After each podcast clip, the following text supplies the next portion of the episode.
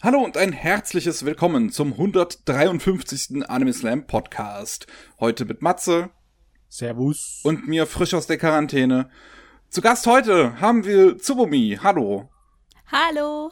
Ja, Tsubomi hatten wir schon vor Ewigkeiten mal zu Gast. Das ist schon fast 50 Folgen her. Ähm, in der 105. Und ich habe gerade Dinge im Hintergrund umgeschmissen. Und ähm, damals da waren die Umstände noch ganz anders. Damals warst du noch bei dieser äh, komischen Seite namens Jimoko, wo du und Shin heute gar nichts mehr mit zu tun haben wollen. heute stattdessen. Ja. Ähm, wollen, wollen ist relativ, dass wenn so die, wenn die Ziele sich irgendwie nicht mehr decken und ähm, das Engagement, dann trennt man sich halt, glaube ich, einfach. Und das ist in dem Falle passiert. Ich glaube, die Seite gibt's nur immer noch nicht wieder. Genau, ja. Nee, ich nee, hab gerade drauf geguckt. nee. ähm, und äh, heute äh, bist du aber Mitorganisatorin der äh, Konichi Couch und ähm, hast doch angefangen mit äh, Shin zu streamen auf Twitch. Ähm, das, ja, ganz genau. Aber das ist so ein bisschen, ne, wir können keine Leute treffen oder wir leben sehr äh, sozial enthaltsam und versuchen trotzdem so ein bisschen zu connecten, da, was bedeutet zweimal die Woche irgendwie Among Us äh, spielen mit einer größeren Gruppe und eben auch dieses Stream, dass man ein bisschen Austausch hat dann über Chat und dass man uns auch sieht, äh, wie wir uns ein bisschen mit japanischen Snacks und Getränken quälen. quälen? Damit muss man sich doch nicht quälen. Aber mir, mir gefällt das sozial enthaltsam. Es hört sich irgendwie an, als wäre man hier auf einer Pilgerfahrt oder auf einer, einer Weg zur Erleuchtung als Mönch, ne? Ja, also Matze, falls du es noch nicht mitbekommen hast, wir haben eine Pandemie und es ist sehr, sehr wichtig, dass wir uns äh, ja zusammenreißen, dass wir schauen, dass wir möglichst nicht als Überträger in Frage kommen oder zum Überträger werden der Krankheit für Menschen, die vielleicht nicht so ein starkes Immunsystem haben wie man selbst. Und ähm, ja, wir sind, glaube ich, ein krasses Beispiel. Wir nehmen das sehr ernst. Also wir haben dieses Jahr irgendwie eine Fahrt mal wohin gemacht, drei Tage, und ansonsten treffen wir halt echt kaum Leute, was auch ziemlich schwierig ist, aber aus unserer Sicht doch das Beste so momentan.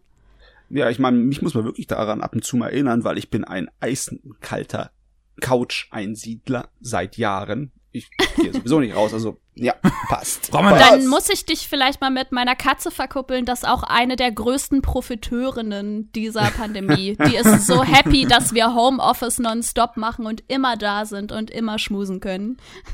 ah, Miezekatzen. Ja, äh, ja, der Podcast fängt gut an, wenn wir gleich bei den Katzen sind. ich weiß schon gar nicht mehr, wie es ist draußen mit dem fünften Tag in Quarantäne.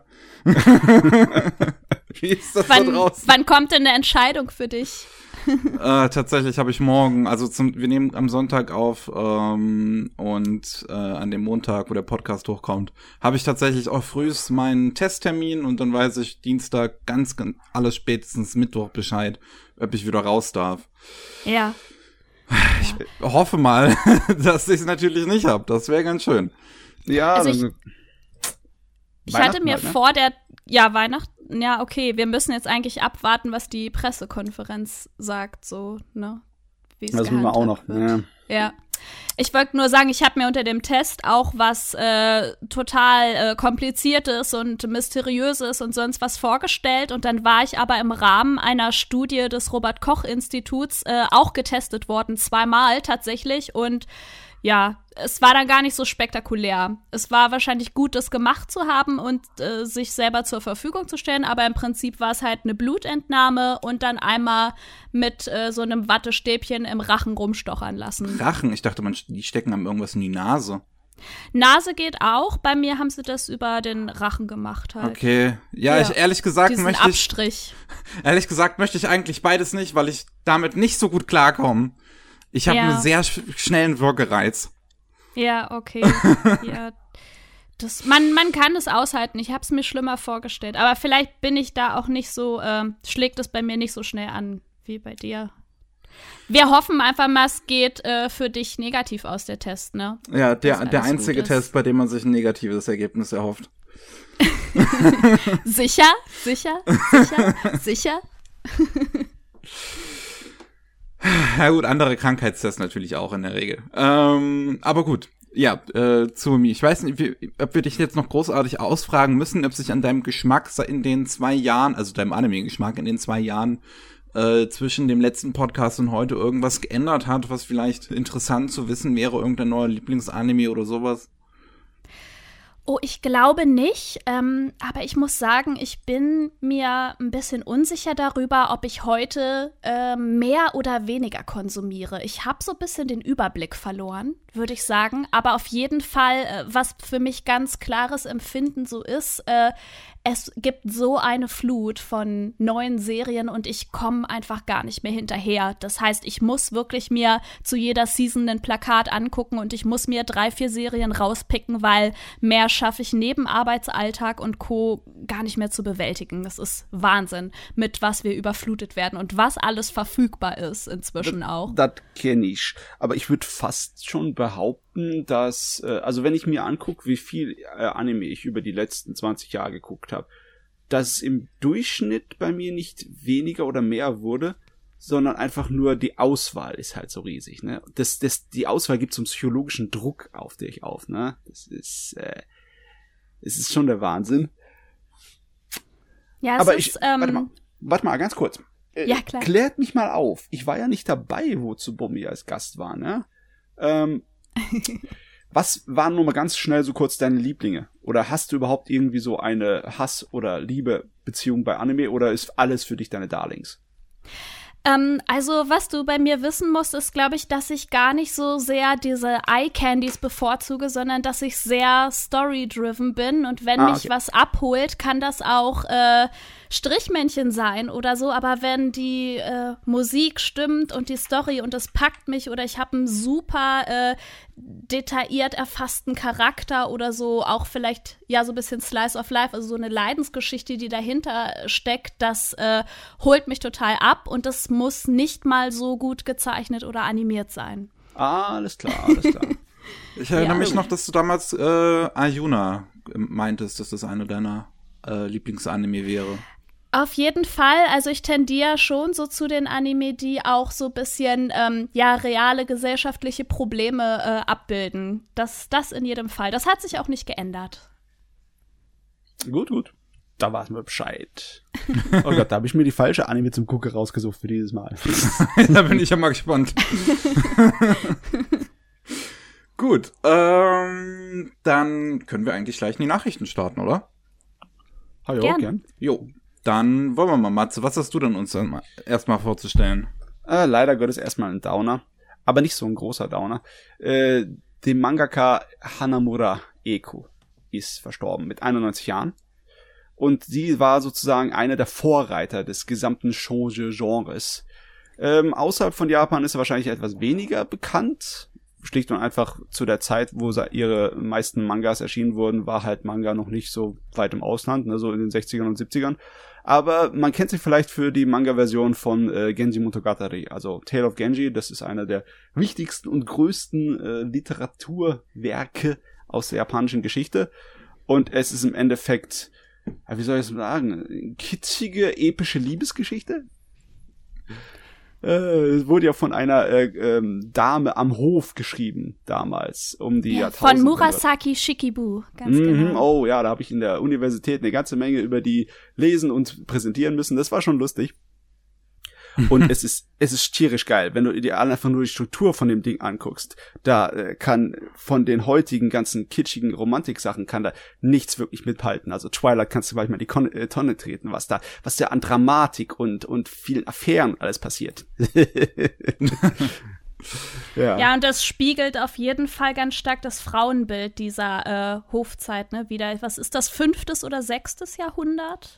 Irgendwie so. Ähm, ja, sie hat das natürlich zurückgesetzt an die, äh, die Nara-Zeit. Und das ist ein bisschen später, ich glaube, das ist 8. Jahrhundert. 700 noch was, irgendwas. Okay. Ähm, ja. 11. Jahrhundert geschrieben und in der großen, schönen Hofzeit gesetzt, ne?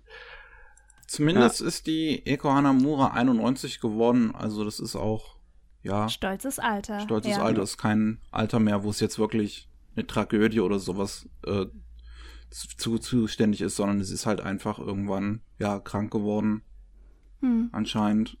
Ganz normal, ja. Ja. Aber ja, sie äh, gehört so zu den Großen. Sie gehört zu Namen wie Fujiko Fujio und äh, Katsuhiro Otomo. Da kannst du nebenbei auflisten und das sagt den Leuten außerhalb von Japan schon viel mehr. Aber sie hat halt eine riesige, lange äh, Karriere gehabt. Die hat eine ganze Menge gemacht. Und äh, wenn du ihre Zeichnungen dir ansiehst, die waren schon, äh, was weiß ich, vor Ewigkeiten. Also schon in den 60ern war das sozusagen die Blaupause für viele Shoujo-Sachen, die danach kamen. Ja. Hm. Also ist echt schade, dass so wenig von ihrem Zeugs irgendwie verfügbar ist außerhalb von Japan. Ich meine, da muss ich wahrscheinlich auch ins äh, Kyoto Manga Museum reingehen, wenn ich die Dinge haben will. Ich glaube nicht, dass ich einfach so im Secondhand-Laden einfach so krieg. Ich weiß es allerdings nicht. Aber ich habe das Gefühl gehabt, also ich habe das Erfahrung gehabt, als ich in Japan war im Secondhand-Laden, die sind sehr groß, da kriegst du eigentlich fast alle Manga, aber irgendwie 70er und früher wird dann ein bisschen äh, sparsamer, eher rar. Deswegen, ja.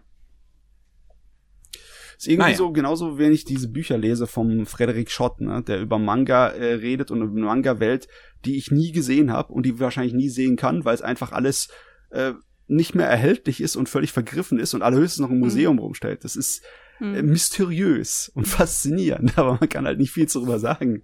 Ne?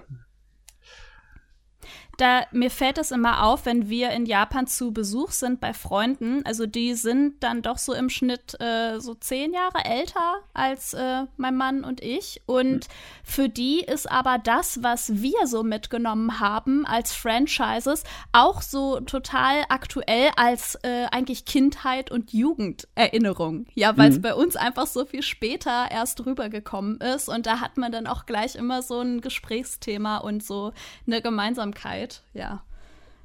Das, aber mit dieser Verzögerung einfach von so 10, 12 Jahren. Ja, das ist lustig manchmal.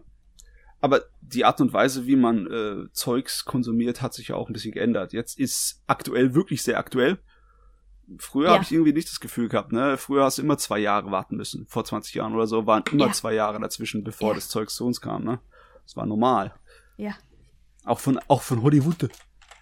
Obwohl, okay, im Kino nicht, aber bei allen anderen Sachen, ne? Jo, Ah, bleiben, bleiben wir aktuell. Jetzt sind wir ja Gott sei Dank aktuell, ne? was, was Äh, hast du am Start? Machen wir ein paar Kleinigkeiten, oder? Ein paar Kleinigkeiten. Wie zum Beispiel, dass äh, Hero Academia einen dritten Film bekommen wird im nächsten Sommer 2021. Überraschung. Ja, klasse. Überraschung ist gut. Ich meine, es war eigentlich ein bisschen abzusehen, ne? Aber ähm, ja, Hero Academia, ich, ich weiß nicht, weil die halt diese Variante genommen haben von, dass sie sich Zeit lassen zwischen jeder einzelnen Staffel, habe ich nicht irgendwie so einen kompletten Überblick im Herzen, wo jetzt man überhaupt ist in der Menge. Ich, ich kann dir jetzt zum Beispiel nicht auswendig sagen, wie viele Staffeln äh, von Hero Academia ich schon geguckt habe. Irgendwie Hm. kann ich das nicht mehr. Waren es vier? Waren es fünf? Ich habe keine Ahnung. Also vier sind draußen, die fünfte kommt ja auch im April, dann geht die los. Ah, okay, waren es vier. Alles klar. Und äh, ich, ich habe bisher immer nur immer noch nur die erste gesehen. Ah, okay. Und ein Film auch schon, Mickey? Oder? Nee, auch noch nicht. Ich glaube, der erste nicht. Film kam ja auch erst mit der dritten Staffel, glaube ich. Ja. Von Ja. daher habe ich da dann nicht mehr reingeguckt. Der erste Film hat eine relativ coole Szene am Anfang mit äh, äh, so eine Rückblende auf die Jugend vom äh, von unserem großen Superheld vom oh, wie heißt der jetzt nochmal? Midoriya? Nein, nein, nein, vom All, All Might. Might? Ja. Might. Achso, von All Might meinst du. Und das ist wahrscheinlich für mich der absolute Highlight vom Film. Der Rest vom Film ist ja ganz nett, aber dieser Rückblick in die Vergangenheit vom All Might ist so geil. Ähm, Am liebsten hätten sie den ganzen Film nur darüber machen können. Ich müsste es echt mal irgendwann weiter gucken. Also Aber wann die, wer hat die Zeit? Wer hat die. Zeit? Ich, ich habe tatsächlich aber die Gelegenheit genutzt, ähm, so ein bisschen auch das äh, zu unterstützen, dass es ja auch bei uns in Deutschland ins Kino gekommen ist und habe mir das dann dort angesehen. Einfach Ja. um mal zu zeigen, Mensch, das Interesse ist da, man ist bereit, das Geld dafür auszugeben. Bitte macht das weiter. Also jetzt sind so, äh, ja, jetzt ist ja wirklich ziemlich ungewiss, wie es weitergeht mit Veranstaltungen, mit Kino und Co. Ich hoffe aber natürlich, dass man auch den nächsten Film in Deutschland und in unseren Kinos Kinos sehen kann und dass man das wieder zu so einem Erlebnis machen kann. Weil ich fand die Filme auch ziemlich gut, muss ich sagen. Mir hat das sehr viel Spaß gemacht. Da bin ich ja. echt gespannt, was die Zukunft für uns bringt. Ich meine, wenn du dir überlegst, dass Warner Brothers jetzt hier so einen auf Kino und Streaming gleichzeitig hier veranstalten will nächstes Jahr, ja. äh, mhm. ob das dann sich irgendwie durchsetzt und verbreitet, dass dann sozusagen diese, diese, na, dieser, mh, hm, diese Pause zwischen Kino und dann verfügbar auf Streamingdiensten etc., dass die verschwindet. Hm. Dann, äh, ich meine, dann wird bei uns möglicherweise die Kinovorführung gleich ganz wegfallen und die Streamingdienste äh, äh springen um, auf die Lizenz ja, drauf, oder? Also mal sehen. Also die Sache ist jetzt bei Anime ist es ja auch noch mal ein bisschen anders. Wir, ja. ähm, ich hatte ja mit ähm, Micha bei Rolling Sushi ähm, also ich hatte mit Micha, mit dem Michi von Kase bei Rolling Sushi ja mal äh, ein Interview äh, nochmal gehabt, äh, wo wir auch über die äh, Kase Anime Nights gesprochen haben und ähm, der auch die Frage hatten, ähm, ob man nicht in Zukunft, weil die hatten ja auch, ähm, als wir den ersten Shutdown hatten, hat Kasea auch ihre äh, Anime Nights einfach ins, ins Streaming verlegt. So. Ja. Ähm, die mhm. drei äh, Psychopaths-Filme haben die ja ähm, dann halt gestreamt, zum Beispiel über äh, Anime on Demand für ein Wochenende. Und äh, wir hatten halt auch die Frage, ob man das nicht in Zukunft auch gleichzeitig machen könnte. Und ähm, die Sache ist halt da bei Anime zum Beispiel das Problem, dass halt die Lizenzen einfach unterschiedlich sind. Du müsstest halt, wenn du es sowohl im Streaming wie auch im Kino zeigen willst, müsste Kase halt zwei verschiedene Lizenzen bezahlen. Ja, und das ist nicht billig. Ne? Mhm. schauen wir mal. So, was haben wir noch auf der Liste? Die Liste, die große, allmächtige Liste. Ähm, Thunderbird Fantasy ist jetzt nach seiner äh, Verschiebung wegen Covid im April angesetzt. Aber ich kann einfach nicht drauf warten. Das ist aber eine gute Angelegenheit. Besonders wenn du die Blu-rays dir besorgst, dann äh, merkst du zu äh, meinem Überraschen, dass die Serie im Original in 60 Bildern pro Sekunde abgefilmt ist. Oh, okay. Und das wirkt ganz anders irgendwie auf der Blu-ray. Es ist irgendwie voll geil. Und ich habe nicht erwartet, dass so ein 60 Bilder pro Sekunde Ding funktioniert, aber das mit den Puppen, es geht total. Das passt perfekt. Das ist Excellent. ja interessant. Huh. Ich meine, anscheinend haben sie es dann später äh, aufgegeben und machen wieder normale 24 Bilder pro Sekunde. Aber ich bin jetzt echt gespannt, wie das mit der dritten Staffel hier läuft. Ob sie es da wieder äh, altmodisch machen oder neumodisch. Mal sehen. Okay. Jo. Äh, auf meiner Liste ist da noch eine Kleinigkeit. Ähm, nicht so bekannt gewesen für mich, aber es hat sofort die Glocken geschellt. Da gibt es so einen Manga namens Love of Kill. Geht um zwei Attentäter. Der eine soll eigentlich die anderen Attentäter erledigen, aber er verguckt sich in sie. Und da habe ich mir gedacht, okay, ja, das ist Mr. und Mrs. Smith der Manga. Und dann kriegt natürlich jetzt ein Anime. Also kriegen wir Mr. und Mrs. Smith den Anime. Und ich bin happy. okay. So ein Scheiß können wir gebrauchen. Ich, mag diese Sorte von dämlicher Scheiß. Aber ähm, ich weiß nicht, ob es dämlicher Scheiß ist. Vielleicht ist es auch eine ernsthafte Drama. Ich habe keine Ahnung, aber ich hoffe, es ist dämlicher Scheiß. Äh, mal sehen, ich glaube, ich habe es auch noch nicht gekannt. Ah. Gut, äh, ja, ich, ich habe noch einiges äh, aufgeschrieben. Ähm, viele interessante News. Die, äh, zum einen, Naomi Osaka ist ja ähm, relativ bekannte Tennisspielerin, hat den Grand Slam gewonnen und ähm, ist halt halb Amerikanerin, halb Japanerin. Und sie bekommt jetzt am 28. Dezember beginnt äh, einen Manga spendiert wird gezeichnet von ähm, äh, äh, einer Gruppe namens Futago Kamika Kamikata, die äh, normalerweise halt auch die Manga-Adaption zu Pretty Cure zeichnen. Und äh, ihre Schwester Mari Osaka ähm, macht halt so, äh, schaut halt über das Projekt drüber und gibt halt so Anleitungen. So. Und das finde ich eine ganz coole Sache eigentlich. Ja. Ja. Ähm, es gibt so ein paar erste Bilder auch schon, ne? Also der Pretty Cure Style, der setzt ja, sich durch. Ja.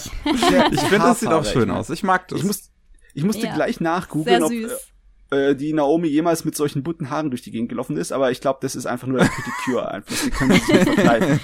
Das muss, das muss funkeln in mehreren Regenbogenfarben. Hey, und wenigstens stimmt ihre Hautfarbe auch im Gegensatz zu dem einen äh, Anime-Werbespot, der mal in Japan lief. Ja, stimmt. Äh. Schwierig. Ah ja, ähm, finde ich ist eine schöne Angelegenheit. Bin ich tatsächlich mal gespannt drauf. Ich würde da gerne mal reinlesen. Ja, geht ähm, mir auch so. Klasse. So, Aya and the Witch, der erste volle CGI-Film von äh, Studio Ghibli, hat jetzt einen ersten Trailer bekommen, ähm, ungefähr zwei Minuten lang, wo man sich erste Szenen ansehen kann. Mhm, das Internet ist natürlich sofort ausgerastet, aber man, man, man kennt die Leute ja. Also meine Meinung hat sich wahrscheinlich ein kleines bisschen anders entwickelt als die vom Internet. Erinnerst du dich noch das erste Mal, wo wir es gesehen haben, dachten wir, es sah etwas noch unfertig aus, noch etwas unbeholfen, ne? Jetzt, wo ich Ehrlich aber gesagt, weiß ich es nicht mehr. doch, doch, als wir den ersten Poster davon noch besprochen haben, ne? Okay. Was ja. da rauskam. Mhm. Da war ich noch ein bisschen kritisch. Jetzt bin ich besser dafür eingestellt, weil die Animationen einfach sehr gut sind. Ich meine, von den Modellen und von der äh, Technik sieht's noch irgendwie ein bisschen altbacken aus, wie älteres Pixar. Aber die Animationen sind so gut, dass es einfach nicht stört. Sobald du es in Bewegung siehst, ist es Sahne. Ja, also ich, ich würde auch sagen, ich finde, es ist halt kein sch schlechtes CG. Für mich ist halt das Problem einfach, dass ich den Stil der Charaktermodelle halt nicht mag. Die sehen halt aus wie Puppen, so wie Holzpuppen. Und ja, das schon. ist halt, das gefällt mir persönlich einfach nicht. Aber es sieht schon, also an sich ist es gut animiert, das definitiv. Ich muss aber sagen, ne, ähm, Anime-Figuren im Endeffekt sind ja auch ziemlich puppenhaft, wenn du sie in 3D machst. Eigentlich immer, ne? weiß nicht. Ich weiß jetzt weiß nicht genau, wie du es meinst. nee, ich fand auch gut. Ich wusste ja noch nicht wirklich was vom Inhalt. Ich fand auch, dass äh, der Inhalt, der die Videovorschau gezeigt hat, fand ich ziemlich cool. Das, äh, der Hauptcharakter hat sehr Faustdick in den Ohren, das Mädel. Die hm. ist ja nicht unbedingt hier die, die liebe, brave und moralische Vorbild, ne? Die ist ja ein kleiner Teufelsbraten. Das ist fantastisch. Exzellent.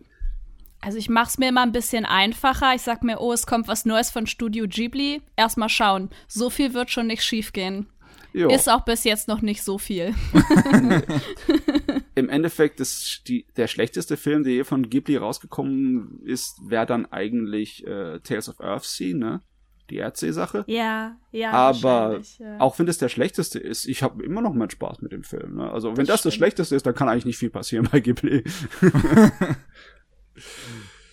Jo, was haben wir noch? Äh, ah, KSM hat eine schöne Lizenz äh, bekannt gegeben. Und zwar wollen die auf Blu-ray rausbringen Robotic Angel, beziehungsweise wie er ja im Original auch heißt, Metropolis.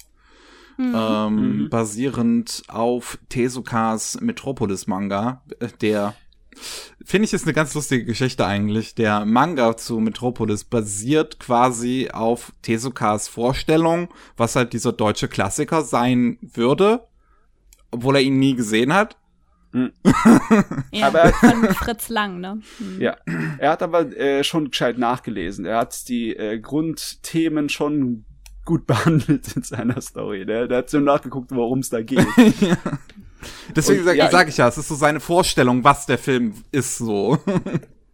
Ich bin jetzt bisschen verwirrt, weil ich tatsächlich den Film hier im Regal stehen habe und den sicherlich vor 15, 17 Jahren oder so bereits gekauft habe. Das heißt, der kommt jetzt noch mal neu raus, wahrscheinlich. Genau, genau, ja? genau. Also der und kam unter schon mal auf, KSM dann. Genau, der, der, der kam schon mal auf DVD raus. Lange Zeit gab es jetzt halt nicht wirklich ne, noch mal eine Möglichkeit, an den ranzukommen. Und jetzt bringt halt KSM den noch mal neu auf Blu-ray raus, dass man den okay. sich dann auch schön ja. in HD anschauen kann. Stimmt, ich habe nämlich auch die DVD im Regal stehen und jetzt ist, überlege ich mir halt noch. Ich meine, Regie ist halt Rintaro und das ist, ne, und ich weiß gar nicht, der ist zwar 2000, wann war der? 2001 oder irgendwas, ne? Der Film?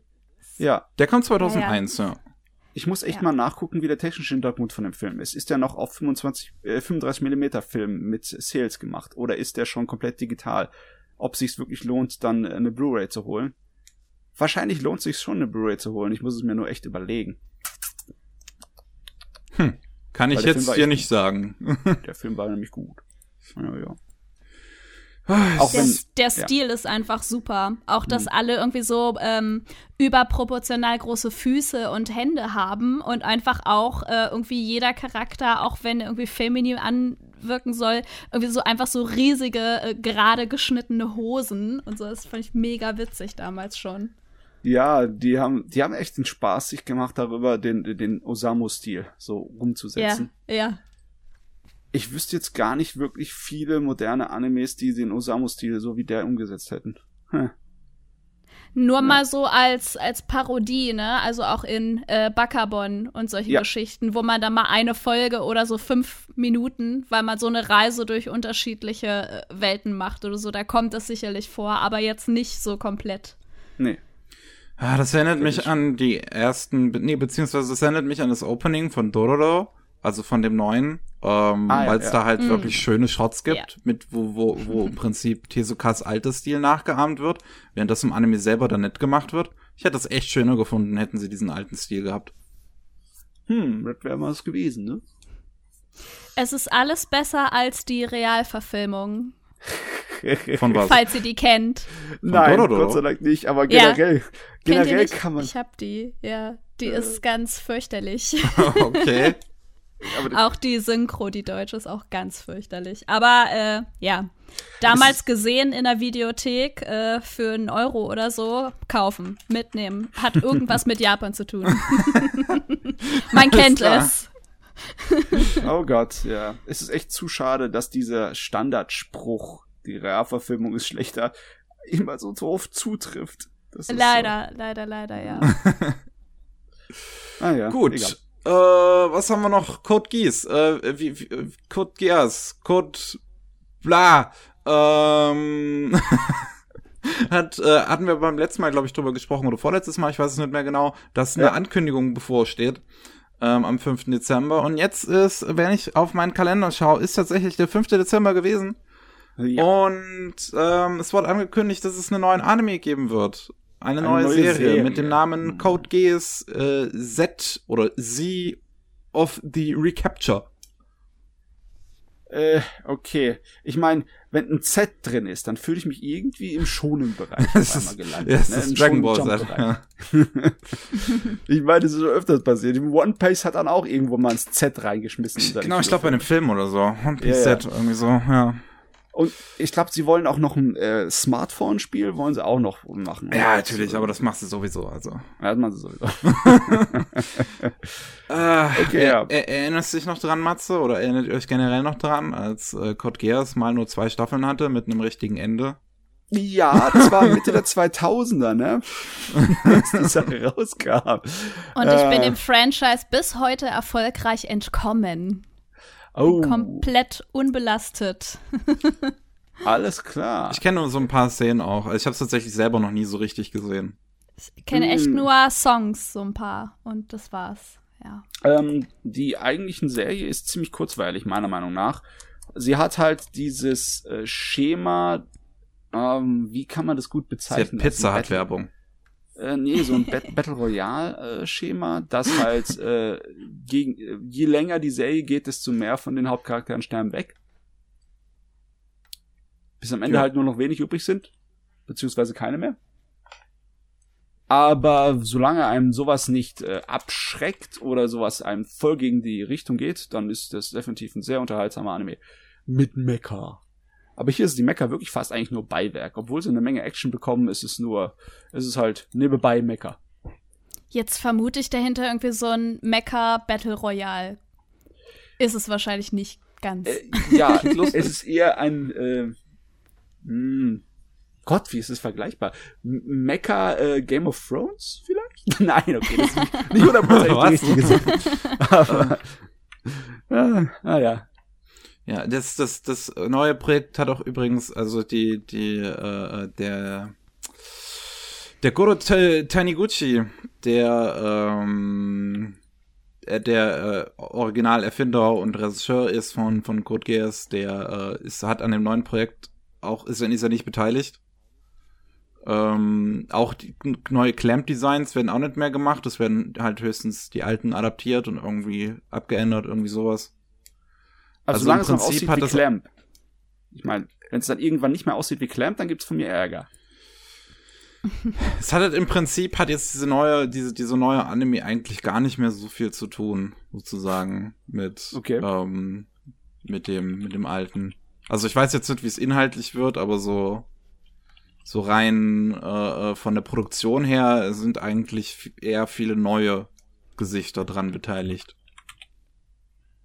Wenn dieser Code Geass Film, der letztes Jahr noch im japanischen Kino kam, der war ja noch unter anderem auch von Goro Taniguchi, also dem Originalregisseur und Autor. Hm. Von daher ist es wahrscheinlich einfach nur Franchise-Macherei.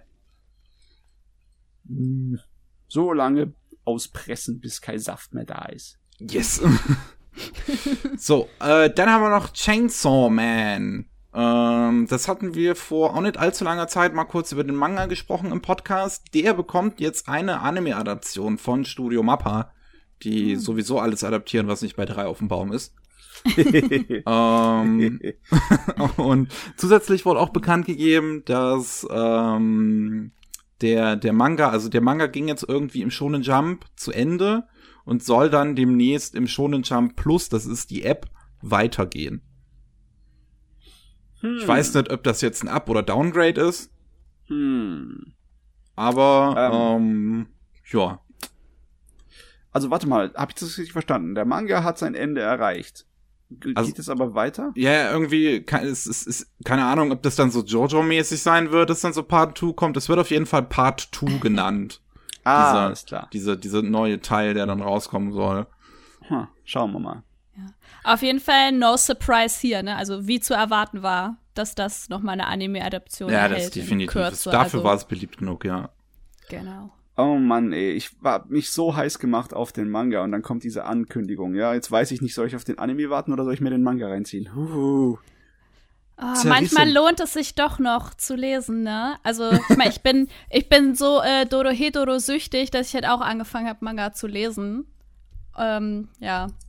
Weil ich irgendwie, weiß ich nicht, würde ich nicht aushalten und ist ja auch momentan jetzt nichts geplant, dass es irgendwie weitergeht. ja. Hm. Ist so eine leider, Sache. Leider. Ich habe mir halt, ich habe mir wirklich nur selten ein Anime ein bisschen versaut, indem ich vorher den Manga gelesen habe. Das passiert nicht so oft, aber ich habe immer noch diese, äh, diese Zögern da drin, ne?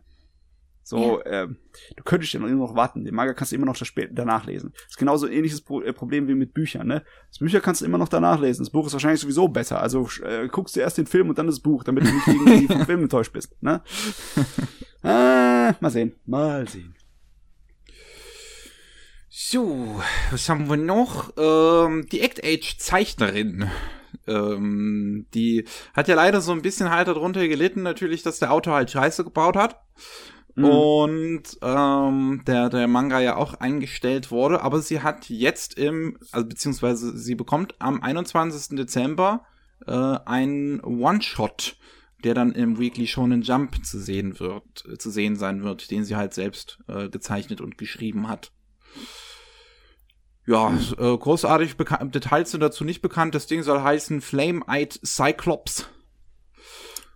Und ich kann eigentlich nur sagen, dass ich ihr das Beste wünsche. Dass sie sich ja. quasi davon erholen kann.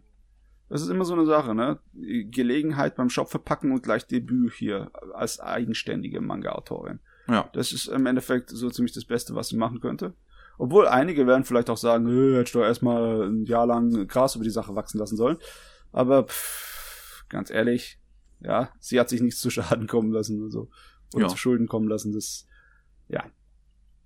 Nur, was soll ich von einem Titel wie Flamed Eyed Cyclops denken? Hört sich irgendwie nach Action Fantasy an. Aber das ist doch eine Autorin, die eher so im, ja, ich weiß nicht, ob, ob die generell auch im Romantik-Genre weiterarbeiten möchte. Oder zumindest Warte, was, im modernen was war X-Age überhaupt? Ich habe keine Ahnung, ehrlich gesagt. Auf jeden Fall modernes Alltagsdrama, ne? Echt? Ja. Wait. Hier Traum von Schauspielerin, bla bla bla. Genau, und arme Familie und ähm, genau, die meisten verstorben und will ah. irgendwie ah, okay. from rags to riches kommen, ja. Mal sehen. Gut. Also ich bin, ich bin auch völlig für Fantasy-Action äh, zu haben. ne? Wenn da irgendwie jetzt tatsächlich ein Zyklop herkommt mit äh, riesigen Augen, die in Flammen stehen, ja, passt gerne. ja, ich, ich, ich aber habe jetzt hier noch zwei Nachrichten, die ich erstmal befliege, und um noch die kleinen abzuarbeiten. Ja, Wir haben noch Netflix, die angekündigt haben, an einer Sonic the Hedgehog Animationsserie zu arbeiten, die dann 2022 kommen soll.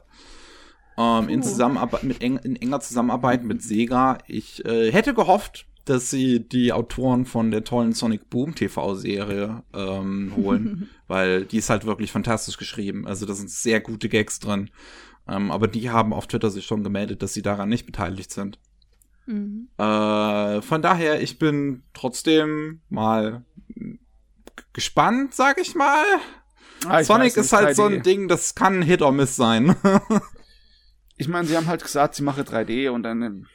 Ach, ich hätte mir lieber 2D gewünscht. Nee. Nee. Egal. Nicht meins. also da Kani Mani ein riesiger Sonic-Fan ist, werden wir uns das natürlich anschauen. Gemeinsam. So.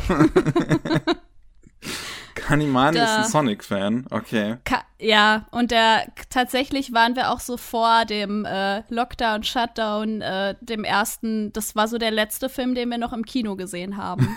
okay. Bevor nichts mehr ging, ne? Ja. das musste sein. So, was haben wir noch? Disney hatte irgendein Event oder sowas letztens. Ich habe das nur so am Rande mitbekommen, aber auf jeden Fall wird dabei angekündigt, dass ähm, sie eine Star Wars Anime-Anthologie äh, daran arbeiten, namens Star Wars Visions. Das sollen Boah, zehn du. Kurzfilme werden, die alle von unterschiedlichen japanischen Animationsstudios gemacht werden sollen. Das macht mich heiß wie Lava, sage ich dir. okay. Die Idee, dass wir wieder so eine Anthologie bekommen wie für Batman oder für die Matrix, jawohl, ich liebe diesen Kram. Ich ja. hoffe, die fuschen da nicht herum und lassen die einfach nur ihre eigenen äh, kreativen Visionen ausheben, ne? Disney und Leute kreativ sein lassen? I don't know, man. Ey, komm, ey. ja, ja, ich weiß, ich weiß, aber man kann hoffen, ja. Bei Batman hat's funktioniert, bei der Matrix hat's funktioniert, ne? Jetzt hat. Komm hat. Star Wars kann das auch gebrauchen. Müssen sie mal ballern hier. aber echt, ey. Ja, ich bin auch mehr oder weniger gespannt. Ich meine, Star Wars ist halt wirklich nicht so mein Franchise. Das Einzige, was ich davon mag, ist halt äh, das Clone Wars von Tatakowski. ähm, das Tatakowski, jawohl. Das, das finde ich großartig. Ähm, das war halt auch noch 2D-Animation, von daher. Ich, ich, bin mal, ich bin mal gespannt. Vielleicht kann's, kann's, kann's die Anime-Anthologie dann bei mir reißen oder so. I don't know. So, was haben wir noch? Ach, genau. Der ähm, Brandanschlag auf Kyoto Animation auf Studio 1 ist ja jetzt schon äh, über ein Jahr her, fast anderthalb Jahre. Ähm, und jetzt wurde endlich der äh, Tatverdächtige offiziell angeklagt, ähm, nachdem er halt äh, selber lange Zeit ähm, äh, im Krankenhaus lag. Und ähm, er wird dabei jetzt auch als zurechnungsfähig eingestuft. Das heißt, ihm kann eine sehr, sehr schlimme Strafe bevorstehen. Ähm, in Japan gibt's ja immer noch die Todesstrafe. Also generell, ich finde es schon ein bisschen überraschend, dass der als zurechnungsfähig in irgendeiner Art und Weise ähm, ja. Ja, das stimmt auch irgendwo. Ich weiß nicht, dass der Typ, der klingt so, als ob es dem wirklich nicht gut geht. Ich meine, generell für so einen Brandanschlag ist auf jeden Fall in Japan die Todesstrafe angesetzt. Hm. Aber so wie Todesstrafen in Japan ver, ja, vollzogen werden, ist es dann meistens nach dem Urteil, dauert es dann noch 20 Jahre, bevor er hingerechnet wird. Die Frage ist, ob der Mann überhaupt so lange lebt. Ja, zumindest also wahrscheinlich gerade so 42, von daher. Ja, kommt natürlich darauf an, wie seine Gesundheit jetzt vielleicht weiterentwickelt. Mhm. Es ist vielleicht, ich habe irgendwie das Gefühl, dass es eher so symbolischer ist, weißt du? So Genugtuung für die Hinterbliebenen auch dass er nicht einfach äh, weggesperrt wird in die Irrenanstalt und fertig. Das äh, ist wahrscheinlich ich, ein bisschen mehr Show, habe ich das Gefühl, oder die, die Befürchtung. Ja, ich weiß auch nicht. Also die, die Sache ist, was der Typ halt getan hat, ist halt natürlich einfach nur unfassbar abartig. Ja. Ähm, gleichzeitig würde ich niemanden einfach deswegen den Tod wünschen wollen. Das ist halt einfach, finde ich, moralisch, also in meiner Moral zumindest nicht richtig. Ich weiß es nee. nicht. Ich würde dir da zustimmen. Und es gibt ja auch in Japan genug Leute, die da zustimmen. Aber noch ist es, äh, ja, in Wirklichkeit ein bisschen anders. Und es ist auch wirklich so, dass die Vorstellung von wegen Genugtuung den Opfern durch äh, die Todesstrafe, dass das noch in Japan existiert. Und ich schätze mal, da ich wäre halt wirklich eine viel größere Strafe einfach, statt ihn halt im Prinzip durch den Tod entkommen zu lassen, ihn halt mit der Schande leben zu lassen, sozusagen. Das wäre jetzt mein Einwand gewesen, Miki. Das ist gut, dass du das sagst, weil das, Matze, bei dir klingt das so ein bisschen, dass das keine Strafe ist, wenn er da lebenslang weggesperrt ist und vielleicht auch so ähm, Therapie oder so aufgezwungen bekommt. Wenn er sich nämlich wirklich dessen im Rahmen solcher Behandlung bewusst wird, was er da getan hat, wird es ja könnte ich mir das auch vorstellen, dass das viel qualvoller ist für den, damit zu leben und zu wissen, wie viele Menschenleben er auf dem Gewissen hat. Ne? Also, wenn, wenn es sich bei mir so angehört hat, dann äh, ist es nicht so gemeint. Ich meinte einfach nur die Art und Weise, dass dann her der Tatverdächtige als zurechnungsfähig dargestellt wird, damit mhm. sie ihn anklagen mhm. können und dann im Endeffekt ihm die Todesstrafe verhängen können als Genugtuung für die Sache. Mhm. Das scheint mir mhm. irgendwie so in diese Denkweise reinzuschlagen die da ja. in Japan noch übrig sind, von den Leuten, die halt die Todesstrafe noch zu befürworten. Und ich bin halt gegen die Todesstrafe. Mhm. Ähm, ich wäre im Endeffekt auch dafür, dass der anders verwahrt wird und nicht irgendwie in den Todesstrafentrakt reingesetzt wird, dann da versauert, bis sie ihn irgendwann äh, mit einer Giftspritze wegschießen. Da bin ich ganz bei dir, ja. ja. Na gut. Ja, ähm, also die, die, das Ding ist der Prozess, das dauert natürlich jetzt auch wegen Corona noch ein bisschen, bis der dann halt äh, letzten Endes sein wird. Ähm, und da bleibt halt noch abzuwarten, was halt, ja, sich da vielleicht noch entwickelt. Vielleicht wird er letzten Endes doch nochmal, äh, vielleicht kommt noch ein zweites Gutachten von ihm oder so, dass man dann doch sagt, dass er nicht zurechnungsfähig ist, wer weiß. Ähm, auf jeden Fall äh, auch eine News, äh, die mich ehrlich gesagt ein bisschen überrascht hat jetzt. Kakushigoto war ein sehr toller TV-Anime, ja. finde ich, dieses Jahr. Ja. Und ja. Äh, der ja. bekommt jetzt einen Film spendiert. Dieser Film ist ähm, eine Art Summary sozusagen, also so eine Art äh, äh, Zusammenfassungsfilm. Gleichzeitig soll er aber auch neue Szenen ähm, der letzten paar Kapitel, die man im TV-Anime nicht mehr adaptieren konnte, ähm, mit adaptieren und im Prinzip das eigentliche äh, Ende des Manga äh, auf die Leinwand bringen. Von daher äh, finde ich es eine schöne Sache. Ich habe nur einfach nicht damit gerechnet.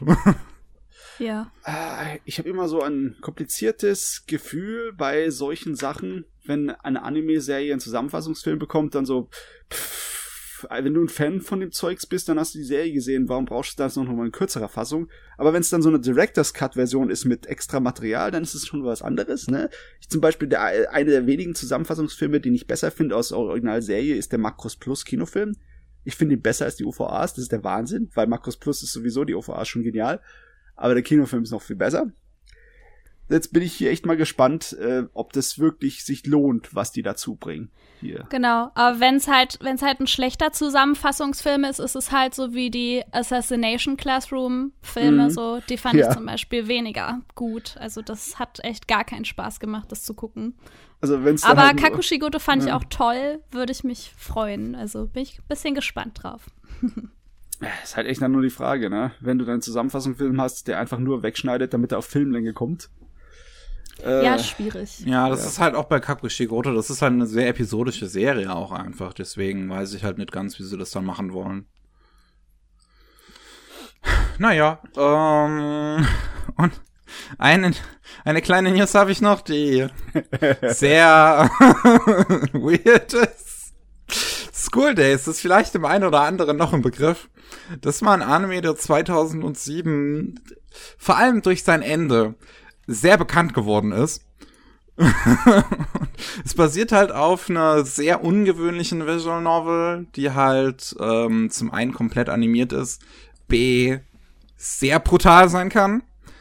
Und ähm, die Protagonistin ähm, soll am 24. Dezember zu Weihnachten als Virtual YouTuberin starten. weißt du, ich, ich, ich versuche mich hier verzweifelt zu erinnern, welcher von den zwei Mädeln der Psycho war in der Geschichte. Sie. Aber ich glaube, sie war es, oder? Ja, ja, also. sie, sie, sie war diejenige, die am Ende auf dem Boot saß. Oh Gott. also irgendwie, ähm, Okay, von mir aus, Yandere, äh, VTuber, von mir aus, gerne, aber äh, ich weiß nicht, wie weit sie dieses Gimmick da raus zu einer Karriere ziehen kann. Ich weiß das auch nicht, ob das jetzt ein, so ein, so ein Einmal-Gimmick wird oder ob man da tatsächlich was versucht mit aufzuziehen. Oh mein Gott, wenn dann irgendwann später mehrere unterschiedliche Anime-Charaktere auf einmal eine VTuber-Variante haben. Das, oh Mann. Oh Gott, wenn ein VTuber Asuka daherkommt, dann habe ich ein Problem wahrscheinlich. Ich meine, einige funktionieren nicht. Du kannst Ray von Evangelion nicht als VTuber machen, die hält einfach nur die Klappe. Das funktioniert nicht. Hey, aber es gibt, es gibt doch auf YouTube Videos mit Leuten, die einfach nur äh, 20 Stunden in die Kamera starren und die dann auch irgendwie Milliarden Aufrufe haben oder so. Okay. Also es funktioniert schon. Ja, Oh stimmt, Es, stimmt. es äh, ist ein gängiges Konzept. ja. Ray, Ray, Ray könnte äh, äh, Reaction-Videos machen. Da brauchst du nämlich sowieso nichts selber zu sagen. oh, Backe. Das könnte ja lustig werden in Zukunft, meine Güte. Das erinnert mich auch daran, das habe ich jetzt hier gar nicht auf der Liste mit drauf, aber ähm, eine ne Sache, eine ganz interessante Sache, die ähm, ich herausgefunden habe. Ähm, bei HoloLive ist ja jetzt die zweite Generation Indonesia gestartet. Ähm, Und die Indonesia-Mädels sind halt so ein bisschen sowas Besonderes mehr oder weniger, weil die meisten von ihnen können halt alle Japanisch, sie können alle Englisch, sie können alle Indonesisch, das heißt, die streamen einfach in allen drei Sprachen. Boah, Globalität, hier kommen wir. ja. Und ähm, jetzt bei der, äh, äh, ähm, also die Hololive-Mädels, einige von denen werden ja auch von bekannten Gesichtern aus der Szene so, äh, also aus der Anime- und Manga-Szene äh, äh, designt. Ähm, Takanashi Kiara basiert auf einem Design von Huke, also dem Character-Designer von Steins Gate und Blackrock Shooter. Ähm, Luna basiert auf einem Design vom Zeichner von Iro Manga Sensei. Ähm, und jetzt in der neuen Generation kam Reine und äh, ihr Design basiert auf einem Design von Pochi. Pochi ist die Mangaka von My Elder Sister, ähm, was bei Egmont äh, hier in Deutschland läuft. Zu, also, also, also die harmlose Variante davon läuft hierzulande in Deutschland bei Egmont. Ja. Das darf man nicht außer Acht lassen. Ähm, und Pochi selbst, äh, also, also nicht nur das, sie ist auch die ähm, Character-Designerin von von dem dem diesem diesem diesem Milf Anime gewesen, diesem Milf Isekai. Ach Gott. Und das, das was das Überraschende daran jetzt. Die Porsche, die ist selber, ist die auch äh, Virtual YouTuberin. Und das Überraschende halt daran ist, was mich halt überrascht hat, ist, dass sie überhaupt eine Frau ist. Bei den Designs, die sie zeichnet. Ich meine, die Ähm. Mädels können das auch. Ja, ich weiß, das ist nur, man erwartet es nicht unbedingt. Und äh, wie gesagt, sie ist auch selber Virtual YouTuberin, hat einen eigenen Avatar und hat sich zum Beispiel auch ähm, dann das Debüt von ihrem Charakter angeguckt und währenddessen geweint, was auch ganz süß ist. Tja. Ähm, Wir wissen, was die Zukunft ist. Wir brauchen auch virtuelle Avatare. Ich gehe mal gleich an den Zeichentisch. Ich meine, es Ist ist nicht so. abzuwenden. Es ist die Zukunft. Man sieht's doch. Ich möchte eine Ente sein. das äh, gibt's tatsächlich auch schon. Also es gibt, gut, es gibt halt in der Hololive-Community gibt's halt den Gag, dass das eine Mädel ist Subaru. Ähm, die wird immer Schuba genannt, dass sie eine Ente ist. Oh, das wusste ich nicht. Ich mein, ich- Oh Mann, ich wollte random sein. vielleicht hast du noch eine Chance. Noch ist nicht alles vergeben, was virtual Wer YouTuber weiß, kannst, keine Ahnung, vielleicht gibt's noch keinen Toaster-Charakter. Oh Gott, das wäre so Oh. eine verpasste Gelegenheit. That's hot. Oh Mann. So, äh, aber wir haben noch zwei größere News zum Abschluss. Ähm, das eine, vielleicht müssen wir da nicht so viel sagen, weil wir haben es eigentlich schon mehrfach thematisiert. Ähm, es gab ja diesen großen Deal zwischen äh, Sony und äh, AT&T. Und Puh, ja. beziehungsweise stand ja lange bevor, jetzt ist er tatsächlich passiert. Für 1,175 Milliarden US-Dollar ist Crunchyroll an Sony übergeben worden und ähm, gehört damit halt jetzt zum ganzen Funimation-Globerat. Und ähm, das heißt im Prinzip, das habe ich schon mehrfach erklärt, deswegen versuche ich mich jetzt kurz zu halten. Ähm, in den USA hat jetzt, also Sony hat jetzt in ganz vielen Ländern auf der Welt im Prinzip ein Anime-Monopol. In den USA haben sie halt die zwei großen mit Crunchyroll und Funimation. Ähm, hier in Deutschland haben sie Wakanim, äh, Crunchyroll, Anime On Demand, weil das ja auch ähm, zum Crunchyroll-Apparat gehörte vorher. Ähm, und noch diesen Amazon Prime Channel von Animax. Und selber als Publisher, äh, als, als ähm, DVD-Publisher haben sie halt auch äh, damit Kase und äh, Peppermint und haben damit natürlich eine ganz große Bandbreite des deutschen Marktes eingenommen. Als Konkurrenz haben wir dafür halt höchstens, also im, im Streaming-Bereich halt allerhöchstens, ähm, wenn man jetzt äh, Netflix und Amazon außen vor lässt, ähm, den äh, Universe Channel, äh, den Universe Amazon Prime Channel von, von KSM. Und da es halt ein Amazon Prime Channel ist, ist der sowieso schon relativ nischig, weil du halt Amazon Prime besitzen musst und dann nochmal, ich glaube, fünf oder sechs Euro bezahlen musst ähm, um diesen Channel zu haben. Und ja, ich meine, wie es jetzt in Zukunft aussehen wird, ähm, ob alle einzelnen Plattformen noch bestehen bleiben wird, ob sich da irgendwas ändern wird, ist jetzt halt noch nicht, kann man jetzt noch nicht sagen. Der Deal ist ja jetzt gerade erst im Prinzip passiert.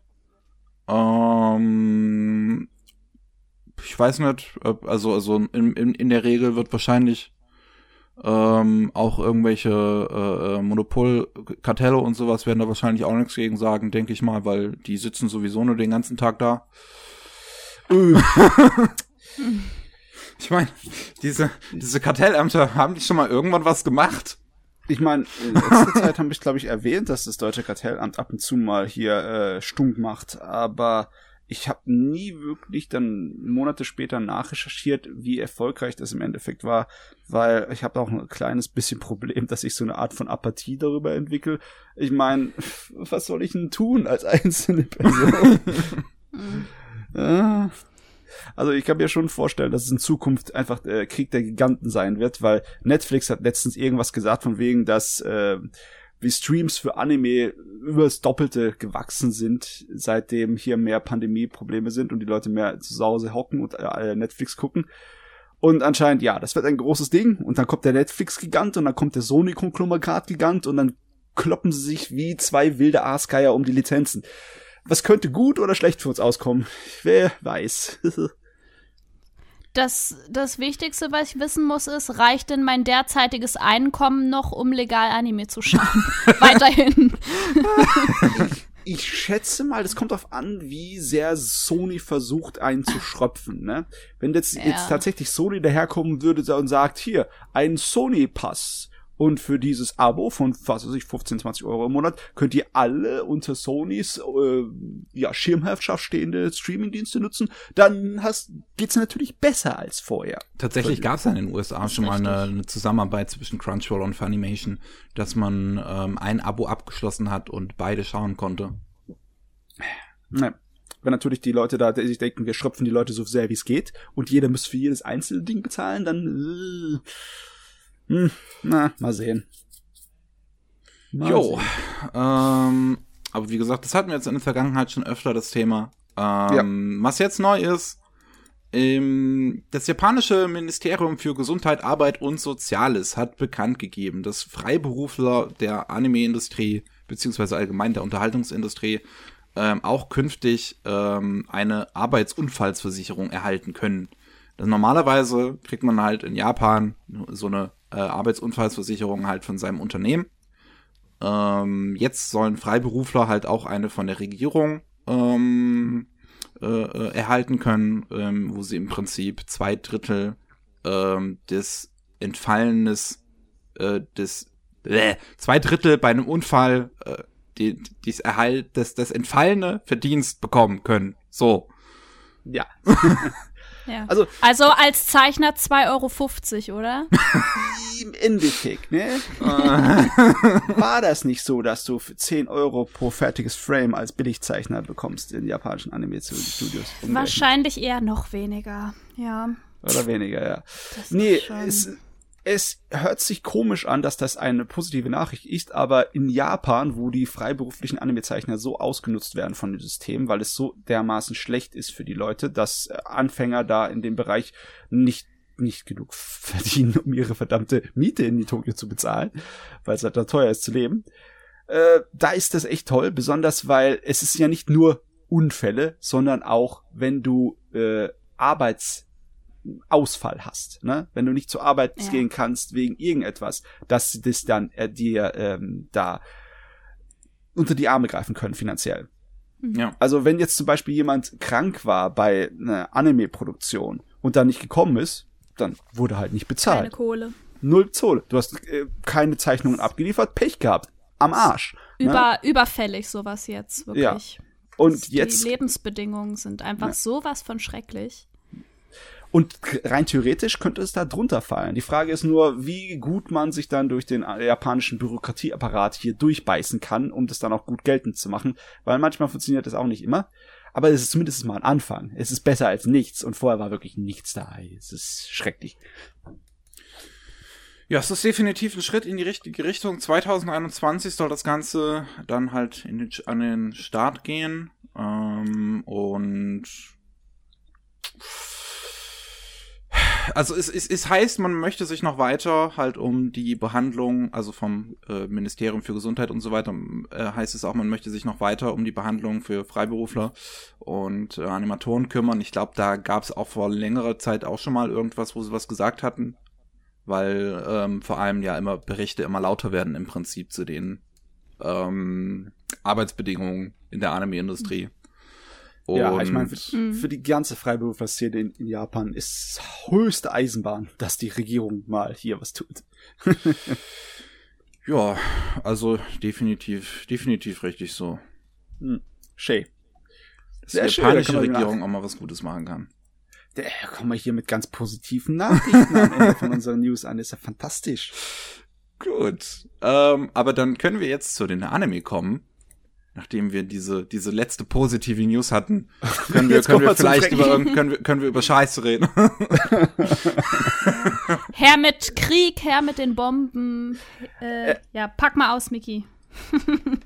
Oh, jetzt, Ich jetzt, hoffe jetzt werd ich ja, also. Ja, ja, ich habe nämlich nur gute Sachen gesehen hier. okay, nee, das ist auch gelogen, aber trotzdem hier. Ich habe ich hab tatsächlich auch nur gute Sachen gesehen, von daher. Ah, Schwierig. Ah, ah. Ähm, ich, ich weiß nicht, ob du das tatsächlich getan hast, Matze, weil du ja beim letzten Mal meintest, ich, dann, dann schaue ich beim zum nächsten Mal auch Great Pretender einfach. Teilweise. Teilweise nur. Oh, Ich habe genug gesehen, dass ich darüber meine, meinen Senf dazugeben kann, auf jeden Fall. okay. Also, äh, hast du es hast du's, ähm, durchgesehen, äh, Tsubumi? Nee, aber ich habe die ersten zehn Episoden gesehen. Okay. Okay. Wie weit bist du, Matze? Ich glaube, ich bin in Episode 7 oder so. Okay. Äh, ja, ich habe es auf jeden Fall komplett geguckt und muss sagen, ist wahrscheinlich der beste Anime, den ich dieses Jahr gesehen habe. Uh. Ja. Wow. Ja, nee. Ich glaube, äh, ich kann da nicht einwilligen, aber ich, ich habe wahrscheinlich ein bisschen Schwierigkeiten, mich dabei zu rechtfertigen. Du hast ihn ja noch nicht fertig gesehen. Die Serie Ja, wird halt immer das- besser. ja, da- da- das, das kommt natürlich noch dazu. Ähm, das andere ist einfach nur persönlicher Geschmack. Und äh, der hat mich diesmal verraten ohne Ende. Weil, Ich hätte eher gedacht tatsächlich, dass das eigentlich voll eins deiner so, so, so ein Ding für dich sein dürfte. ja, weil die Zutaten sind alle genau richtig. Ja? Ah, okay. Jede ja. einzelne Zutat dieses Anime spricht mich voll an. Ist so richtig, äh, wenn du das runterlisten würdest, für jedem Einzelnen würde ich dann gleich anfangen äh, zu jauchzen. Aber seltsamerweise, äh, was dann am Ende draus gekocht wird, hm, aus irgendeinem Grund wurde ich nicht warm mit. Aha. Zumindest bisher nicht. Ich habe das die Hälfte jetzt gesehen. Bisher bin ich noch nicht warm geworden. Seltsamerweise. Es ist echt komisch. Also die, Aber erste, vielleicht sollten die, wir mal die Hälfte der ersten Hälfte. Hast du gesehen? Ja, sollen wir erstmal im Groben drüber reden, wo, was da abgeht in dem Jo, Anime, ne? ähm, es geht um. Wie, wie beschreibt man das am besten? Auf jeden Fall geht es erstmal um einen Typen namens Edamura. Und der ist halt ähm, so ein ja, Con- Con-Artist in Japan, der da halt so sein Un Unwesen treibt. Und der begegnet einem ähm, anderen Typen namens Laurent, der ähm, französischer Con-Artist ist und ihn, äh, den Edamura dazu überredet, mit ihm nach, ähm, was war es, irgendwie ähm, Los Angeles zu kommen. Los Angeles. Ja, Hm. und ähm, da hat Laurent halt vor, ähm, so eine Fake-Droge an so einen äh, ähm, Filmbaron zu verkaufen. Und ähm, die, die beiden machen halt an sich eine Wette, wer das jetzt äh, für den höheren Preis verkaufen kann. aber da passiert noch sehr, sehr, sehr viel mehr hinten dran, mit dem man jetzt vielleicht nicht unbedingt rechnet. Ähm, Oh, oh was, mein Gott. ja. was letzten Endes ist halt, ich sag mal, grob der Plot, dass wir halt eine kleine Gruppe an Con-Artists haben, die halt auf der ganzen Welt reiche Leute versuchen abzuziehen. Ja, es wird geschwindelt, wo das Zeug, äh, was das Zeug heißt, was die Balken sich brechen, wirklich. Alles wird geschwindelt. Der Zuschauer wird geschwindelt, der Hauptcharakter wird geschwindelt, jeder wird geschwindelt.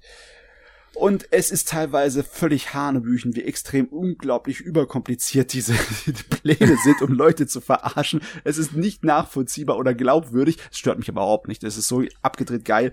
Da äh, ver vergebe ich ihm alles. Und das Schöne ist auch, dass ab und zu mal äh, es nicht so richtig funktioniert. Ne? Sie haben den perfekten Plan, der unglaublich kompliziert ist und voll ausarbeitet und dann Hauptcharakter besonders. Ab und zu mal reagiert er halt unberechenbar und dann ist es kurz davor, alles in die Luft zu fliegen. Beziehungsweise ist es, ist es auch eher so, dass es halt wirkt, dass er unberechenbar, dass der Protagonist unberechenbar wirkt, aber unsere also vor allem Laurent irgendwie auch schon damit gerechnet hat, dass der Protagonist ein bisschen durchdreht, ist es ganz, ja. ist es ganz spektakulär. Ich habe wirklich, ich habe so viel Spaß damit gehabt, einfach, wie oft die Serie einen, einen Plot-Twist um die Ohren haut. so. Mir, ich bin, ich bin total bei euch, weil mich holt sie auch äh, sofort ab und macht Spaß. Und wenn ich mir aber so diese Online-Rezeptionen äh, dann ähm, anschaue, dann ist ein ganz großer Kritikpunkt, dass es ja alles so vorhersehbar sein soll. Und Whoop. das, das, das finde ich eigentlich gar nicht. Also vielleicht kann man jetzt so dann nach ein, zwei Fällen sagen, ja, Mensch, das glückt ihnen ja eigentlich immer so, was sie vorhaben, aber ich empfinde das eigentlich gar nicht so. Und ich finde das super cool, wie schnell diese Lösungen auch einfach dann da sind, wenn mal was nicht so ganz nach Plan läuft. Und man findet sich ja eigentlich schon darin wieder, dass man dann glaubt, dass es schief geht und dann ist das aber auch wieder aufgesetzt und eigentlich mit ja. einkalkuliert. Das ist Wahnsinn. It's a ride. ja, ähm, ganz ehrlich, bei der äh, unnötigen oder beziehungsweise absichtlich überkomplizierten Plänen, die die da fahren, die so Hanebüchen sind manchmal, dann kann ich nicht nachvollziehen, wie irgendjemand sagt, dass es vorhersehbar ist. Den dämlichen Scheiß, den die sich da rausgezogen haben aus den Fingern, die Autoren, der ist für mich nicht vorhersehbar. ja. Ich habe also einen Kritikpunkt, den ich ähm, auf, auf Twitter dann ähm, bekommen hatte, als ich ähm, halt das fertig gesehen hatte, war so ein paar Leute waren halt mit dem letzten Arc nicht zufrieden, weil er dann schon zu übertrieben sein soll. Aber ich dachte mir halt an dem Punkt, das vorher ist alles schon so dumm. Den, ja, so, hast, warst du nicht vorgewarnt? so, so ich, die, die, dieser letzte Arc ist halt wirklich, also ich kann absolut verstehen, der ist noch mal um 20 Millionen mal mehr Hanebüchner als der Rest. ähm, aber wie, wie, jetzt, jetzt habe ich schon wieder vergessen, wie man das nennt. Dieses, genau, dieses Suspension of Disbelief war halt ah, bei dem Punkt bei mir schon lange überschritten. Ja. so. Das, dass ich ähm. da halt persönlich kein Problem mit hatte. Mhm. Wenn, Matze, wenn du auch schon geschaut hast, so bis Episode 7, ich finde natürlich, dass ähm, einfach auch diese, die, wie so eingegangen wird, ne, auf die einzelnen Charaktere und dass man auch so ein bisschen die, ähm, diese persönliche Entwicklung verfolgen kann, aber auch sowas überfährt, ähm, erfährt über ähm, Befindlichkeiten, über Traumata, über die eigene Motivation hm. bei diesem ganzen Scheiß Witze machen. Quasi ist halt super, super gut geschrieben einfach, ne? Und auch, dass man, ähm, also wie sich auch dieses Innere der Charaktere dann wieder im äh, Design widerspiegelt. Jeder hat so unterschiedliche ähm, Augenformen oder die, die Haare, die Klamotten. Also es ist super, super krass angepasst, dass man auch jedem so ganz bisschen seine, seine Rolle und so eben auch schon so ansieht. Einfach nur vom Design her. Du schaust es an und kannst halt sagen, so, dass das ist die Position oder das ist auch die Einstellung zu dem Ganzen von dem Charakter. Ja, die lassen sich auch nicht lange lumpen. Die zeigen ihre Charaktere von Anfang an, was für Züge sie haben, kommt sofort durch.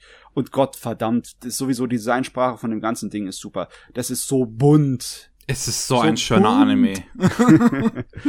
ich meine, die Charaktere sind auch cool. Ähm, ich meine, das Mädel, wie heißt sie nochmal? Die Abigail. Abby. Abigail. Ä Endeffekt ist Abigail ja ähm, wie Rebby aus Black Lagoon, nur ohne Knarren. Sie ist ja, Best Girl. Sie ist Best Girl. Sie ist zynisch, nihilistisch und ein mieses Arschloch und äh, kurz davor, immer durchzudrehen. Und ich mag sie, sie ist super. Will there be romance? Asking for a friend. Definitiv.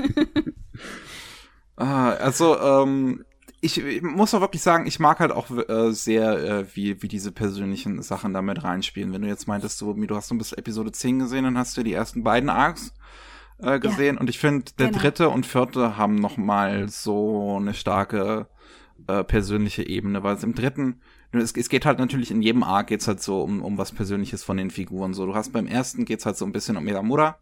Oh Gott, ähm, der tritt in die Magengrube. Also den Rückblick in seiner Geschichte hätte ich nicht unbedingt gebraucht. Das war irgendwie so, äh, jetzt musst du leiden, Zuschauer.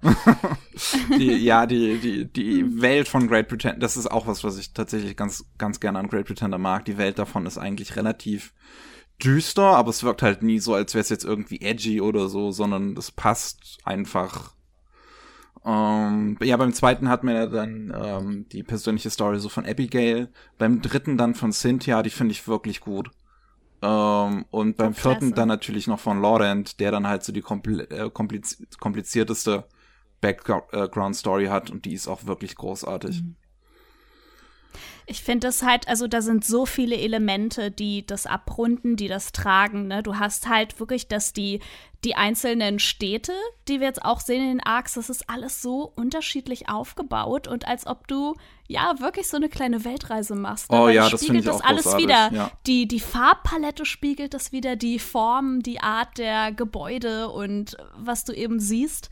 Ähm, und ja, einfach, also wir müssen da vielleicht noch drüber sprechen, die Musik, ne? Also, dass du wirklich so Einflüsse hast, alles vereint von Funk über Hip-Hop, über Jazz, äh, wo hm. du dann auch so ein bisschen Cowboy Bebop-Vibes vielleicht schon wieder bekommst, ja. Das, das finde ich generell das hat total die, klasse. Generell hat die Serie, finde ich, große so Watanabe-Vibes. Ähm, ist, ist, des, deswegen spricht sie mich, glaube ich, noch mal umso mehr an. äh, also wirklich, ich finde diesen Stil, ich muss ja sagen, so Wit Studio ist, ich, ich mag ja zum Beispiel Attack on Titan nicht wirklich und so und diese, diese großen, epochalen, ähm, mit viel 3D-Einflüssen Anime, die halt Wit macht, das sind halt jetzt nicht so meins. Was ich halt eher mag, ist, wenn die halt sowas wie Rolling Girls und halt jetzt das hier machen. Ähm, halt wirklich einfach bunt, dämlich, kreativ. Hauptsache, es ist, sie haben Spaß, so. So, ich, ich habe wirklich so das Gefühl, dass die Leute, die hier dahinter saßen, einfach Spaß hatten bei dem, was sie da tun. Also, das ist jetzt das Problem bei mir mit dem Anime, ne? Jede einzelne Kleinigkeit, jedes Detail von dem Ding ist fantastisch und eigentlich müsste es im Großen und Ganzen voll funktionieren für mich. Aber irgendwie habe ich bisher noch keine emotionale Reaktion groß gehabt auf diesen Anime. Hm. Weißt du, äh, einfach nur Bauchgefühl hat bei mir sehr befehlt. Vielleicht liegt's auch an einer Sache einfach nur.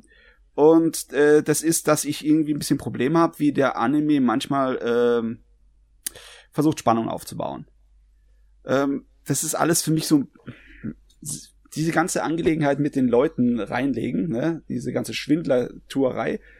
Die Art und Weise, wie es hier gemacht wird, hat bei mir irgendwie eine ganze Menge Fremdschämen ausgelöst. Okay. Und ich weiß nicht genau wieso. Weil ich. Es, es wird doch Filme, irgendwie romantisiert, ne? Also. Ja. Weil äh, solche Sachen wie Oceans Eleven oder solche Bücher wie in der Scheibenwelt, äh, die Romane mit dem einen Schwindler, der das, äh, die, das Postamt aufbaut wieder und danach die Eisenbahn etc., diese Steampunk-mäßige Variante von der Discworld, die sind so fantastisch, das liebe ich so. Jetzt könnte ich mir jeden Tag reinziehen, wenn ich jeden Tag acht Stunden Zeit hätte, um ein Buch zu lesen. Aber aus irgendeinem Grunde hier vielleicht liegt's an der Art und Weise, wie die Regie oder das Drehbuch das macht, bin ich nicht so voll mit 100% dabei. Sondern hm. eher mit, äh, ach oh Gott, was denn das für ein Scheiß, ich muss kurz Pause machen, damit ich, bevor ich weiter gucken kann. Ich kann die einfach nicht am Stück durchzüchten. Es funktioniert bei mir nicht, ich weiß nicht warum. Vielleicht liege ich, bin ich auch einfach im Moment in der falschen Stimmung. Vielleicht muss ich den Anime irgendwann nochmal gucken. Vielleicht kommt da bei mir dann eine ganz andere Speiseröhre rein. Vielleicht habe ich einfach einen falschen Hals gekriegt. Ja, ja ich habe es vielleicht einfach nur einen falschen Hals gekriegt im Moment. Huh. Ist echt schwer, ja, weißt du, wenn es einfach nur äh, vom, vom Kopf her kann man Sachen beschreiben, aber du kannst nicht wirklich dein Bauchgefühl so einfach so beschreiben. Es geht einfach nicht. Ja, wenn das Bauchgefühl nicht mit kooperiert, was willst du denn dann machen? Hm.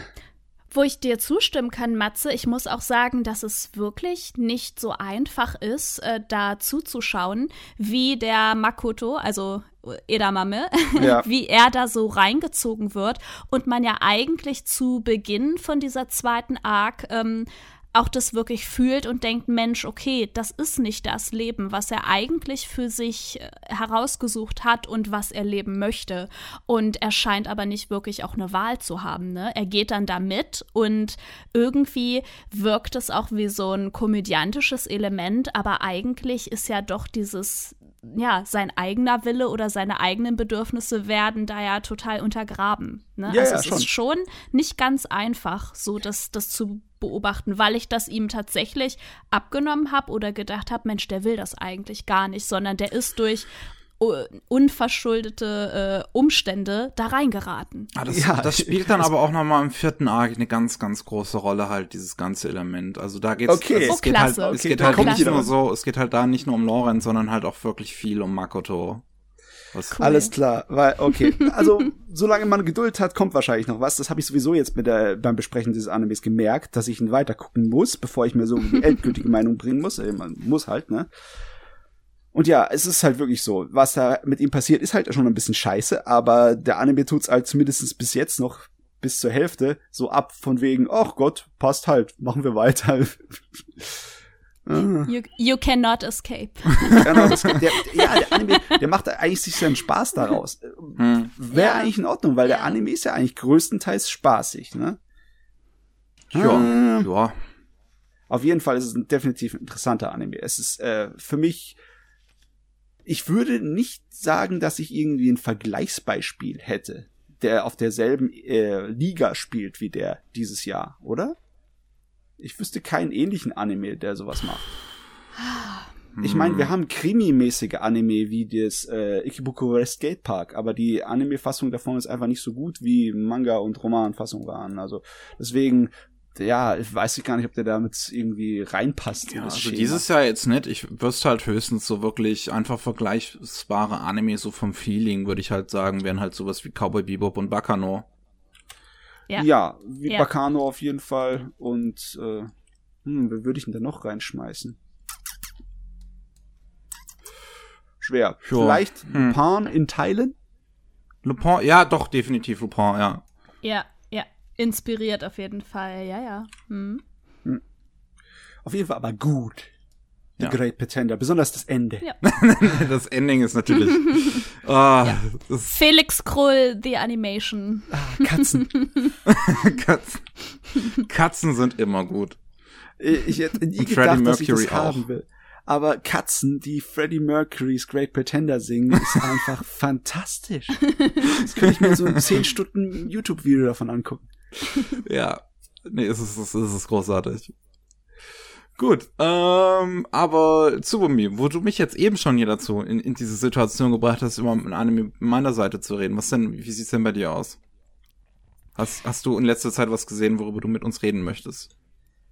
Na, ich dachte gerade, wenn ihr sagt, so ähm, Great Pretender jetzt als großer Kandidat mit so als einer der besten Anime in der letzten Zeit, würde ich natürlich voll gerne auch noch äh, Taiso Samurai einwerfen. Ähm, weil, also, weil ich denke, der ist nicht, vielleicht nicht ganz so gut wie der Great Pretender, aber ich muss sagen, den gucke ich auch mit sehr viel Spannung, mit sehr viel Vorfreude. Und äh, ich muss natürlich auch sagen, dass die ausgerechnet dieses ähm, Shanghai Honey von Orange Ranger aus 2003 oder so muss das gewesen sein, ähm, da eingesetzt haben. Das weckt natürlich auch so nostalgische Gefühle bei mir, weil das einfach so diese Anime-Hauptzeit äh, war, wo ich irgendwie in allen möglichen Projekten und in der Szene involviert gewesen bin und ich dachte, oh mein Gott, das kann doch nicht sein, dass jemand diesen Song dann noch mal aus der Mottenkiste rausholt und dann gleich so einen witzigen Start. Und also das ist, würde ich sagen, ich weiß nicht, ob ihr jetzt schon in einem der letzten Podcasts drüber gesprochen habt, aber das ist was, was ich gerade gerne gucke und worauf ich mich immer schon freue, dann so auf die nächste Episode. Ich glaube, wir hatten mit Shin kurz drüber gesprochen, als die erste oder zweiten, die ersten zwei Episoden oder so draußen waren und der halt dann gemerkt hat, wie crazy das ist. Ja, aber da ich Shin äh, kenne, sollte ich natürlich, da wir verheiratet sind, ähm, hat er wahrscheinlich gesagt, das ist ein Anime, da kommt ein großes geflügeltes Tier drin vor, ich bin dabei.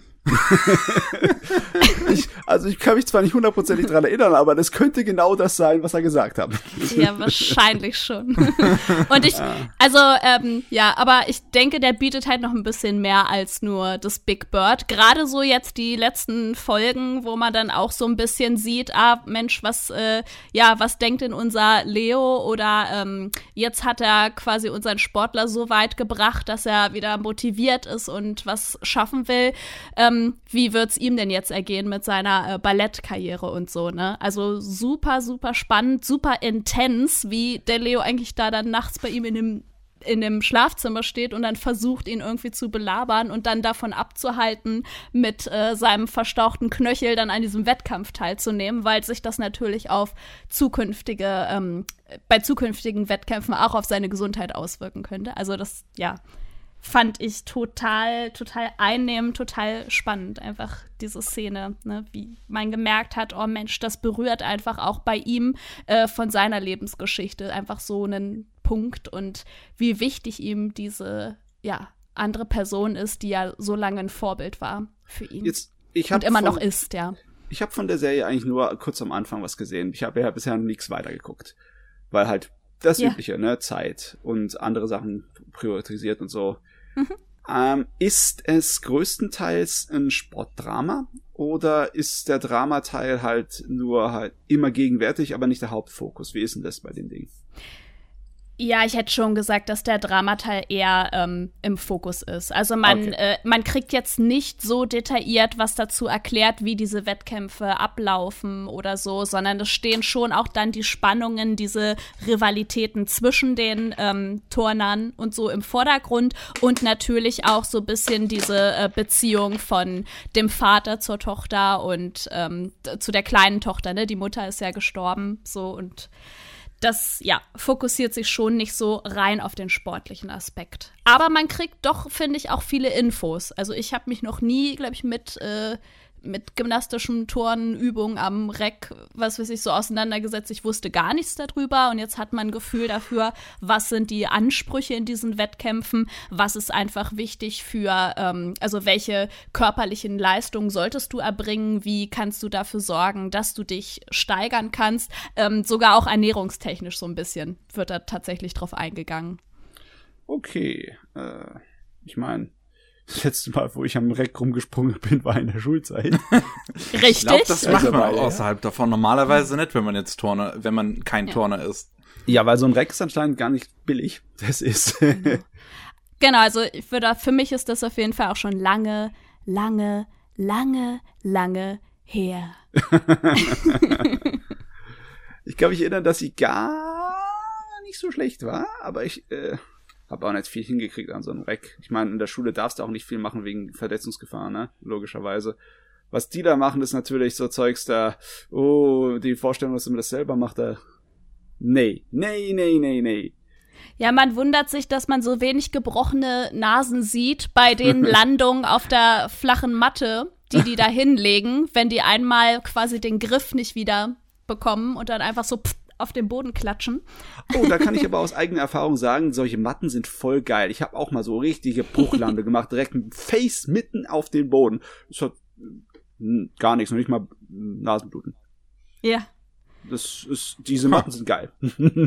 also ich muss sagen, der Anime macht, äh, macht mir Spaß. Ich weiß nicht, Mickey, hast du den so ein bisschen geschaut? Ähm, ich habe mich an so ein, zwei Stellen tatsächlich doch auch so aufgerieben, weil ich es natürlich wieder sehr, ähm, sehr ekelhaft äh, Stereotyp auch finde, wie dieser, dieser eine Charakter, dieser Doktor quasi, also dieser Akupunkteur da dargestellt ist, ne? Das einfach so, das, ja, die sexuelle Identität, so, ne, dass es halt ein Mann ist und sich dann so übermäßig schminkt und Ohrringe und dann aber auch wieder in dieser Synchronisation, in dieser Sprache, das, was man wirklich so abfällig irgendwie, ähm, finde ich so als, als, als Schwulensprech oder so, ja, bezeichnet und dass das da dann auch wieder so Raum findet und das, also das, ja, das stößt mir unangenehm also stößt unangenehm an. Ich mag es nicht und es ist halt schwierig ähm, für mich selber auch das so einzuordnen. Will ich, also kann ich darüber hinwegsehen oder ist das auch ein Grund vielleicht zu sagen, das macht der Anime einfach nicht zeitgemäß und das dem wird einfach ja, weiß nicht, wird halt einfach so was Stereotypes angehangen. Das ist was, wo, wo ich nicht so gut mit klarkomme, was mir einfach nicht gefällt, weil das hätte, es hätte anders sein können. Es gibt Anime, die es besser machen, durchaus. Ja, aber warte mal, ist es Standardstereotyp gewesen? Also im Sinne von wegen, so wie die Conchita Wurst sich gibt? So ein äh, Okuma, wie der Japanische halt sagt? So wie der, Ich- der Puri Puri Prisoner oder sowas? Oder wie andere Charaktere aus One Piece? So ein Stereotyp oder was war das für eins? Ähm, ich könnte es jetzt nur so, ähm, ich glaube, ich könnte es jetzt nur so ein bisschen vergleichen, jetzt auch bei dem, ähm, bei dem Spiel, bei dem, äh, für die Switch, bei dem Ei. Ähm, und da ist ja auch irgendwie diese Mama in dieser Bar da und das Ah, ist okay, ja auch ja, alles so sehr. Pff, ah, Dann war es wahrscheinlich dieses Standardstereotyp. mhm.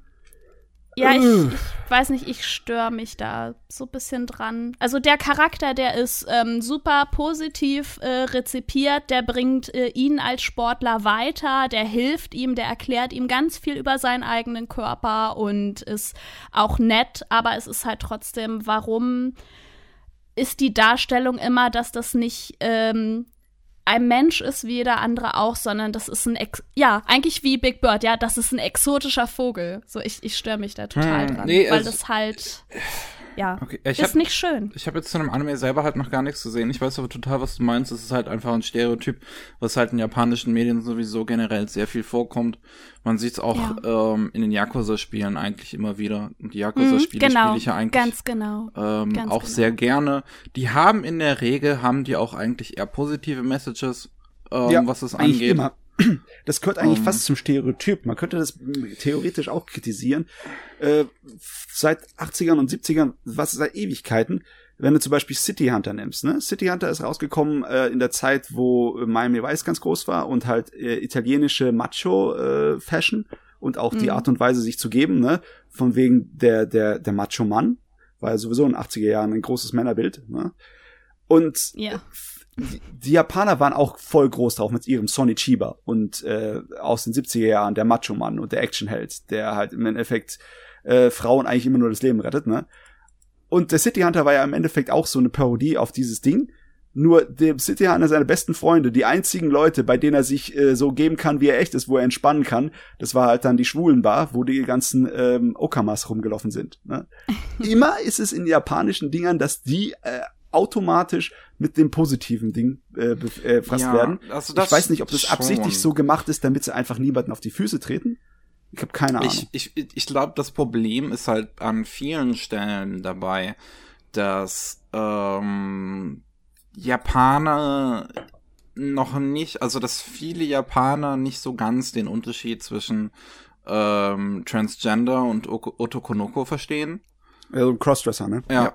Und ähm, dann das halt viel so, ja, gemischt wird sozusagen in ihrem, in ihren Köpfen, so die Vorstellung davon.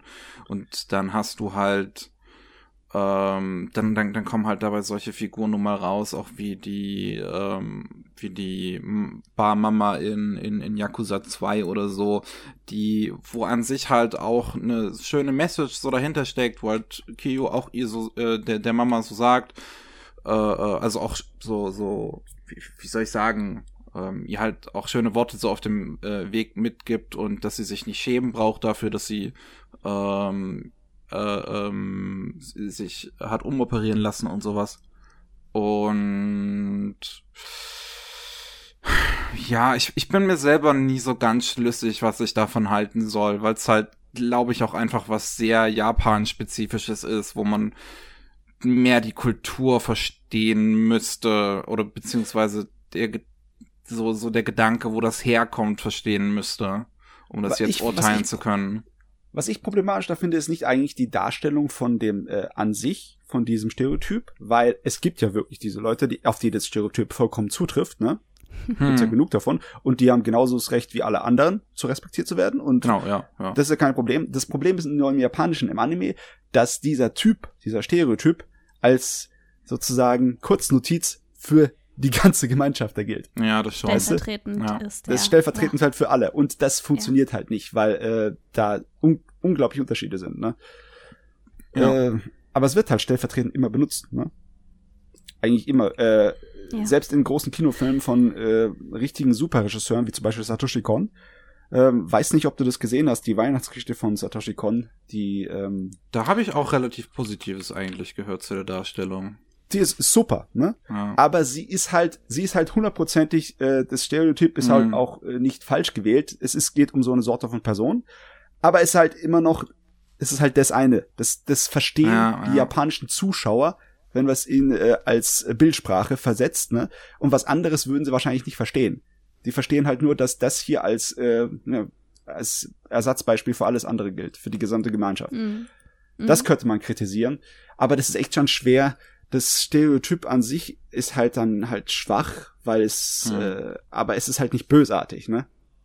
Ja, ich musste auch an sowas wie ganz frühes Beispiel ähm, für, für diese Art Repräsentation in Anime ist ja hier Stop Hibarikun, ähm, was halt ja auch in der Transgender-Community äh, so relativ so so die Gemüter spaltet, weil es halt die einen gibt, die es großartig finden, die anderen, die es halt eher nicht so gut finden. Ich fand's, also zumindest was ich davon gesehen habe, fand ich auch eher eigentlich ganz schön, weil es halt eine sehr positive Darstellung eigentlich hat und äh, die Protagonistin halt ähm, ja sehr bodenständig ist, sehr ähm, im, wie, wie, wie soll ich das sagen, halt so, so, so, sie ist die starke Figur im Anime sozusagen so. Und ähm, gleichzeitig gibt's halt auch viele Dialoge einfach in dem Ding, wo, wo halt rüberkommt, dass der Mangaka einfach kein Verständnis so richtig für die Sache halt hatte. Hm. Und halt auch selber nicht so ganz diesen Unterschied kannte zwischen Transgender und, und, und Crossdresser. Wobei das Ding ist ja auch nochmal aus den 80ern, aber ähm, da merkt Anfang man, 80er, dass sich das ja. bis mhm. heute nicht unbedingt viel geändert hat.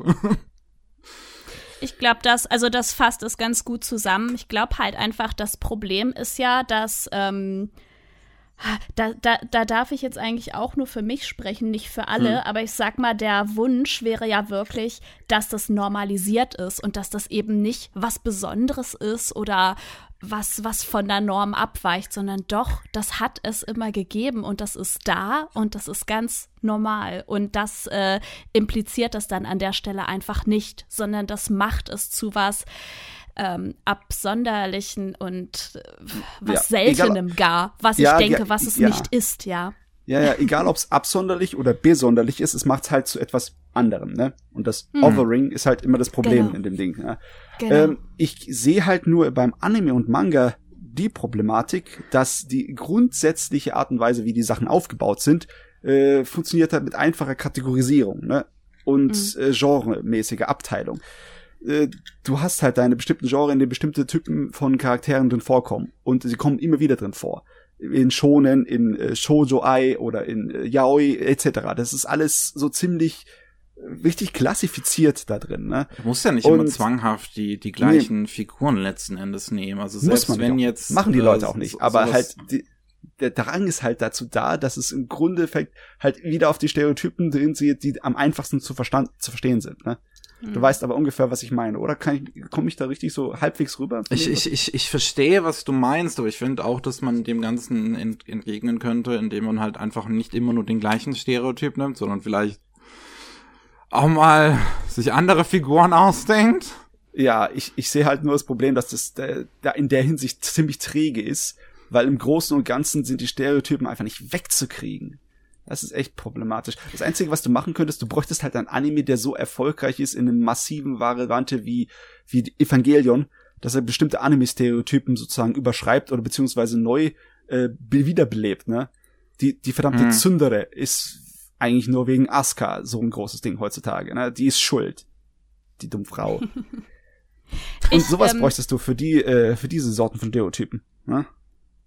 Ich denke auch, also Miki hat ja ganz zu Anfang auch gesagt, Mensch, es ist halt ähm, die japanische Gesellschaft, die rezipiert diese Dinge anders als wir und ist vielleicht auch, ähm, das wäre jetzt meine persönliche Meinung, ist auch noch nicht so weit in der Auseinandersetzung mit diesen Themen, wie wir es sind, ist, ist meine Auffassung. Und ja. deswegen denke ich, bekommen wir dort ähm, dann ein Bild und auch etwas wiedergespiegelt, was für uns hier äh, jetzt in Deutschland speziell vielleicht schon überholt ist, weil wir einfach ganz anders wieder das, das wahrnehmen und ganz anders schon darüber äh, gesellschaftlich ähm, diskutiert haben. Und daran stört man sich vielleicht auch so ein bisschen. Und Ja, Japan total. braucht einfach noch seine Zeit und ja, vielleicht Das- das ist- ja, ja, so meine wirklich- Gedanken noch dazu. Es ist wirklich so krass in Japan, dass wenn du dich sozusagen nach dem Stereotyp richtest, ne, als ein Mitglied der LGBT-Community, ne, und dann wie so eine Mama auftrittst, dass du ziemlich einfach und ohne irgendwelche äh, Probleme akzeptierst wirst, weil die Leute das halt kennen, ne, und die Mhm. Leute das nicht mit was Negativem be äh, befrachten. Aber das Stereotyp ist ja nicht unbedingt, das, das, das, so kannst du ja nicht leben. Du kannst ja nicht nur, nur, nur nach einem Stereotyp dich ausrichten. Das geht ja nicht. Hm. Und ja, das ist das Problematische an dem Ding. Äh, äh. Hey, Ich ja, äh, ich würde mal sagen, einfach wir müssen, sollten mal wieder zu was anderem kommen. Ja, wir Und- brauchen einfach schon ein Anime, wo der Hauptcharakter einfach äh, als Partner einen Kerl hat, ne? Wo er halt einfach jung, jung ist und das einfach nicht irgendwie groß weiter erklärt wird, sondern es ist einfach nur so, das ist sein Liebespartner äh, und fertig Ende aus. Das bräuchten wir einfach mal. Der erste schonen Anime, der sich den Scheiß traut, darauf müssten wir warten. Schon ein Anime, der sowas macht, das wäre schon krass. Ich meine, ich, ich müsste krass, jetzt ja. an sowas wie, wie Carol und Tuesday halt auch denken, wo es schon ähm, Figuren so von mit verschiedenen Identitäten, äh, also Geschlechtsidentitäten und auch Sexualitäten und so gab, wo das dann halt auch wo, wo das halt auch wirklich in der Welt spielte, wo das einfach nicht weiter hinterfragt wurde. Also du hattest halt äh, unsere, äh, eine der Hauptfiguren, ähm, eine der Nebenfiguren, ähm, die äh, irgendwie mal die Frau war von einer unserer Hauptfiguren und diesem, diesem, diesem Manager und halt selber bisexuell ist und deswegen hängt die jetzt äh, sonst immer mit einer, äh, mit einer Frau ab, die sie jetzt halt neu geheiratet hat. Du hattest ja später diesen, ähm, die Non-Binary-Figur, ähm, ich weiß jetzt gar nicht mehr, wie die Figur hieß, ähm, die, ähm, auf dem Mars halt irgendwie, äh, ähm, ja eigentlich als, als, als, als Mann mit seinem Freund ähm, auf den Mars gekommen ist und da ist dann irgendwie äh, haben sich bei ihm irgendwelche Verformungen oder so ir irgendwas ist mit seinem Körper passiert. Ich weiß es jetzt nicht mehr genau. Hm. Ähm, und ähm, ist dann halt äh, äh, äh, wie wie soll ich das jetzt sagen? Hat sich dann halt als als non-binary identifiziert, immer noch mit äh, dem Freund ähm, zusammen gewesen. Das alles wird halt auch irgendwie nicht hinterfragt oder so. Das, das war halt einfach Teil der Welt und Geschichte. Das war, so waren halt die Figuren. Hm. Yep. Ja, Funktioniert dass das einfach Menschen sind existent in ihrer Unterschiedlichkeit und das ist äh, frei von irgendwelchen Bewertungen. Ne? So, Ja. das ist ganz schön. Ja. Vorteil von Science-Fiction-Geschichten. Denen äh, fällt es einfacher, einfach das zu sagen, ja, es ist einfach eine Gesellschaft, in der sich das anders entwickelt hat oder weiterentwickelt hat. Und pum. Ich muss dabei immer wieder an diese eine Szene aus der ersten Dirty per, äh, per äh, Dirty per TV-Serie denken, wo es ja auch diese Episode gibt mit einem Transgender mit einer Transgender-Figur, ähm, die verfolgt wird von ähm, dem Vater, glaube ich, ähm, von dem Typen, den sie heiraten will, der halt meint, ja, aber du bist früher mal Mann gewesen, deswegen darfst du meinen Sohn nicht heiraten. Und die be- beiden, und die beiden Mädels des Dirty Pair halt so, gucken ihn halt so an. Ist jetzt dein Ernst so? Müssen wir die Diskussion haben? Ja, nee, wirklich, sie sagen wortwörtlich, was, was redest du da? Heutzutage haben 40% aller Leute ihr Geschlecht mal gewechselt. Das ist doch wohl normal. Ich ja, aber das Szene. ist, ähm, das, das ist ganz schlimm in den Köpfen, ne? Das ist ja auch, äh, du hast zwei Frauen, die heiraten. Ja, wer bei euch ist denn jetzt der Mann? Das, Äh, das ja. kommt Ja. einfach, Die ja. ne? Das, ja, ganz Ja. genau. Oh Gott. Und das ist für, ja, es ist nicht für jeden noch nicht möglich, so darüber hinaus Konzepte äh, anzunehmen oder ja, zu verstehen, dass es das gibt, ja. Der Gender-Podcast. Irgendwann kommt er noch. Es war, es, war, es war jetzt schon eine große Diskussion. Ich würde mal glatt sagen, ähm, bevor wir in die Pause gehen, würde ich noch einen Titel von Matzes Liste streichen wollen, wenn du noch großartig dazu kamst, neben Great Pretender was zu gucken. Ich habe noch eine Sache geguckt neben Great Pretender. Und natürlich, weil ich der Mordsee bin, muss es Mecha und Science Fiction gewesen sein, logischerweise. ne? Oho. Okay, ja, das ist nicht immer der Fall. Aber ich, ich musste mal wieder irgendwie meinem Stereotyp äh, treu werden. Und da habe ich Detonator Organ geschaut. Bitte? Organ schreibt einfach R O-R-G-U-N. Das ist eine Serie aus dem Anfang der 90er. Eine OVA, wo es noch diese etwas größeren OVA-Produktionen gab. Und jede äh, Episode ist etwas weniger als eine Stunde lang. Drei Stück gibt's davon.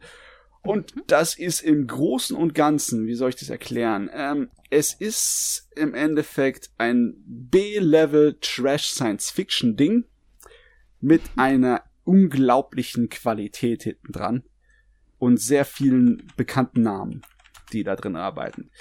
Es ist sehr viel Stil über äh, sehr fragwürdige Substanz. okay. ähm, ich möchte es gerne so bezeichnen als die Sorte von Anime, wo du einfach Leute hinten dran hast, die total dieselbe Publikum sind, für das sie produzieren, weißt du, alles so Fans, alles so verrückte kleine Otakus und die nehmen dann sämtliche Zutaten, die ihnen gefallen und schmeißen sie es in den Mixer. Das ist wie wenn du eine gigantische Party hattest. Die Party aller Partys. Und am nächsten Morgen nimmst du die Reste und willst Frühstück machen, aber du schmeißt alle Reste zusammen in einen Topf. Egal, ob sie passen oder nicht. Es ist einfach alles rein. Und ähm, so eine Sorte von Overheiß-Organ. ähm, es geht natürlich um Außerirdische, die die Erde angreifen und man kämpft mit Mechas und nicht mit so Riesenrobotern wie in Evangelion, noch nicht mal in so großen Militärmonstern wie in Gundam, mit kleineren Robotern, die so menschgroß bis etwas so äh, übergroß sind, so drei bis vier Meter maximal. Und die bekämpfen sich einander. Und das sind alles extrem überdetaillierte Designs von Robotern, weil logischerweise Regie und verantwortlich für den ganzen Kram ist auch der Masami Obari, der Wahnsinnige. Äh, Ja. lässt sich relativ einfach zusammenfassen, aber wenn es dann in die Details geht, äh, muss man eine Menge erklären, weil äh, die haben einfach allen Scheiß da reingehauen, die, sie- die ihnen gefällt. Ne? Es ist ja nicht nur Mecha und Außerirdische, da sind auch übernatürliche Sachen drin äh, mit Leuten, die äh, die Zukunft vorhersehen können und prophetischen Träumen und sowieso äh, eine ganze Menge Albtraumsequenzen in der ganzen Geschichte. Hauptcharakter ist ein Student, der eigentlich kurz davor ist, fertig zu sein mit seinem Studium, aber überhaupt gar keine Verbindung fühlt zu der modernen Welt, in der er lebt. Wir spielen hier irgendwie im Jahr 2300 um die rum. Ähm, Okay. Er ist ein völliger mm, Geschichts- und History-Nerd und er kann eigentlich nur an Retro- und Vintage-Sachen sein äh, Gefallen finden und er weiß gar nicht, ob er irgendeine Karriere machen soll, irgendwas mit sich anfangen soll in der Welt. Das ist irgendwie ein bisschen so, äh, ja, er, tut lieber seine Zeit damit verbringen, irgendwelche Virtual Reality Träume zu programmieren, wo er als Held äh, in altmodischen, ja, Gefilden darum springt, ne? Mit in Uniform von Zweiten Weltkrieg und allen Scheiß. Also es ist einfach nur ein Mhm. Nerd. Aber aus irgendeinem Grund hat er eine äh, psychologische Verbindung zu etwas, das sich Organ nennt. Und Organ stellt sich heraus, das ist ein Deserteur von einer außerirdischen Rasse, die äh, als nächsten äh, Ziel ihre Eroberungsfeldzüge die Erde ausge äh, auserkoren hat. Und äh, der Organ hat schon Monate bevor er die da ankommen, hat der Daten Richtung Erde geschickt, die die äh, die Wissenschaftler dort aufgefangen haben und dann interpretiert haben und nachgebaut haben und dann so, hey, das ist voll die geniale Technologie, die ist uns bei weitem voraus und dann bauen sie und bauen sie und äh, haben sie am Ende einen riesigen äh, Kampfroboteranzug da, ne, den sie aber nicht benutzen können. Ähm, aber unser Hauptcharakter kann ihn benutzen. Der Grund dafür ist, dass der ist jetzt wild. Das ist vielleicht Spoiler-Territorium, aber der, das ist der ganze Spaß an der Serie liegt daran, die Hauptcharaktere, wo diese Aliens herkommen eigentlich wirklich, ne? Das ist vor 200 Jahren hat die Erde ein äh, äh, so ein Forschungsschiff losgeschickt, um eine Gravitationsanomalie äh, zu untersuchen, die da aufgetaucht ist in der galaktischen Nachbarschaft. Und die sind verschollen und äh, niemand hat wieder was von ihnen gehört. Was passiert ist, die sind in diese Gravitationsanomalie geraten und während in der Wirklichkeit nur 200 Jahre rumgegangen sind, ist sind für die, was weiß ich, wie viele Tausende in einem Augenblick umgegangen. Okay. Und die haben eine so eine Art von gewaltsame Evolution durchgemacht. Und jetzt ist es menschlich von ihnen, ist im Endeffekt fast völlig verkümmert, ist nur noch ein Nervensystem übrig und ihre eigentlichen Körper sind diese Mecha. Das heißt, das sind lebende Mecha. Und wenn unser Hauptcharakter mit dem äh, Organ dann kämpft, dann wird er sozusagen wie von einem Teleporter äh, à la äh, Star Trek in seine Einzelteile zerlegt und wird in den eingebaut. Also der ist nicht mhm. wirklich da, der sitzt nicht wirklich wie ein Mensch da drin und steuert den. Das ist eher sowas wie Bio, Bioarmor-mäßiges, so ein bisschen wie Geiger. Mhm. Und dieser ganze extrem über, äh, übertrieben komplizierte Science-Fiction-Kram mit einer ganzen Menge äh, Albträume und prophetischen Zeugs und übernatürlichen Komponenten etc., der ist eigentlich nur eine Ausrede, um massengeile Mecha-Action von Anfang bis Ende zu haben. Es ich mein, klingt sehr wild.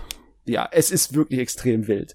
Besonders wenn es dann gegen Ende gibt und eine von den äh, psychischen äh, Superviechern da, äh, weil natürlich ist das randvoll mit äh, Menschen, die irgendwie entweder geschaffen wurden, um Übermensch zu sein oder echte Übermenschen sind, so richtig Dune-mäßiger Quisatadarak. Äh, die eine Priesterin von dem Volk, die, äh, die äh, bewegt dann die Erde mit ihren, äh, nee, nicht die Erde, die Sonne mit ihren psychischen Kräften. Mal so ein paar äh, hunderte von Kilometern in die eine Richtung, damit er die Sonnenenergie benutzen kann, um eine Waffe abzufeuern und so Zeugs. Also es wird, es wird richtig wild. es wird richtig dämlich. Äh, es ist größtenteils eigentlich nur fantastische Animation und fantastisches Design. Der Designer von, äh, der da mit dem Obari zusammen an dem ganzen Kram gemacht hat, ist es der Kia Asamia der eine ganze Menge Sachen gemacht hat im Bereich von Fantasy und äh, Science Fiction. Der hat auch The Silent Möbius gemacht, seine äh, Cyberpunk-Serie, dafür ist er wahrscheinlich am meisten bekannt. Und äh, der hat ein Design, das ist äh, das habe ich, das hab ich damals voll gefeiert, weil es ein bisschen erwachsener ist. Weißt du, das sind nicht so große, äh, niedliche Augen, sondern mhm. die Charaktere haben viel mehr so scharfere und äh, erwachsenere Gesichtszüge. Dafür haben auch die Mädels ri riesengroßes Kinn. Das Seitenprofil von den Damen ist sehr, sehr, sehr kräftig. Ne? Aber so und dafür sind die Charaktere, die ja, der Hauptcharakter ist schon ziemlich, ein bisschen realistischer zumindest. Ja, ein wenig realistischer, aber der, das Lustige an den Sachen, die, die Mädels sind ein kleines bisschen ähm, robuster dargestellt und der Hauptcharakter, der Mann, ist ein kleines bisschen weiblicher mehr designt von seiner Art und Weise und er ist auch vom Charakter so ein bisschen, er ist ein kleiner Shinji, ne? okay. Ja, ich meine, na, nach dem ersten Kampf versuchen sie natürlich mit, mit dem Militär irgendwie aus ihm herauszukriegen, warum er so kompatibel mit dem Ding ist. Ne? Stellt sich heraus, er ist so kompatibel damit, weil äh, bei den äh, bei der Reise von den Wissenschaftlern, die das untersuchen sollen, vor 200 Jahren war einer seiner Vorfahren mit dabei. Und der Vorfahre ist im Endeffekt das, was sich dann später in dieses Organ verwandelt hat. Also deswegen, die sind genetisch kompatibel. Deswegen kann der auch sozusagen mit denen über seine Träume dann kommunizieren etc.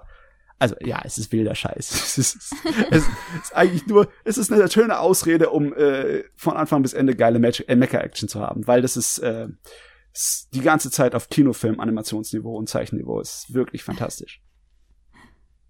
Ich weiß, ich, ich weiß nicht, was ich dazu sagen soll.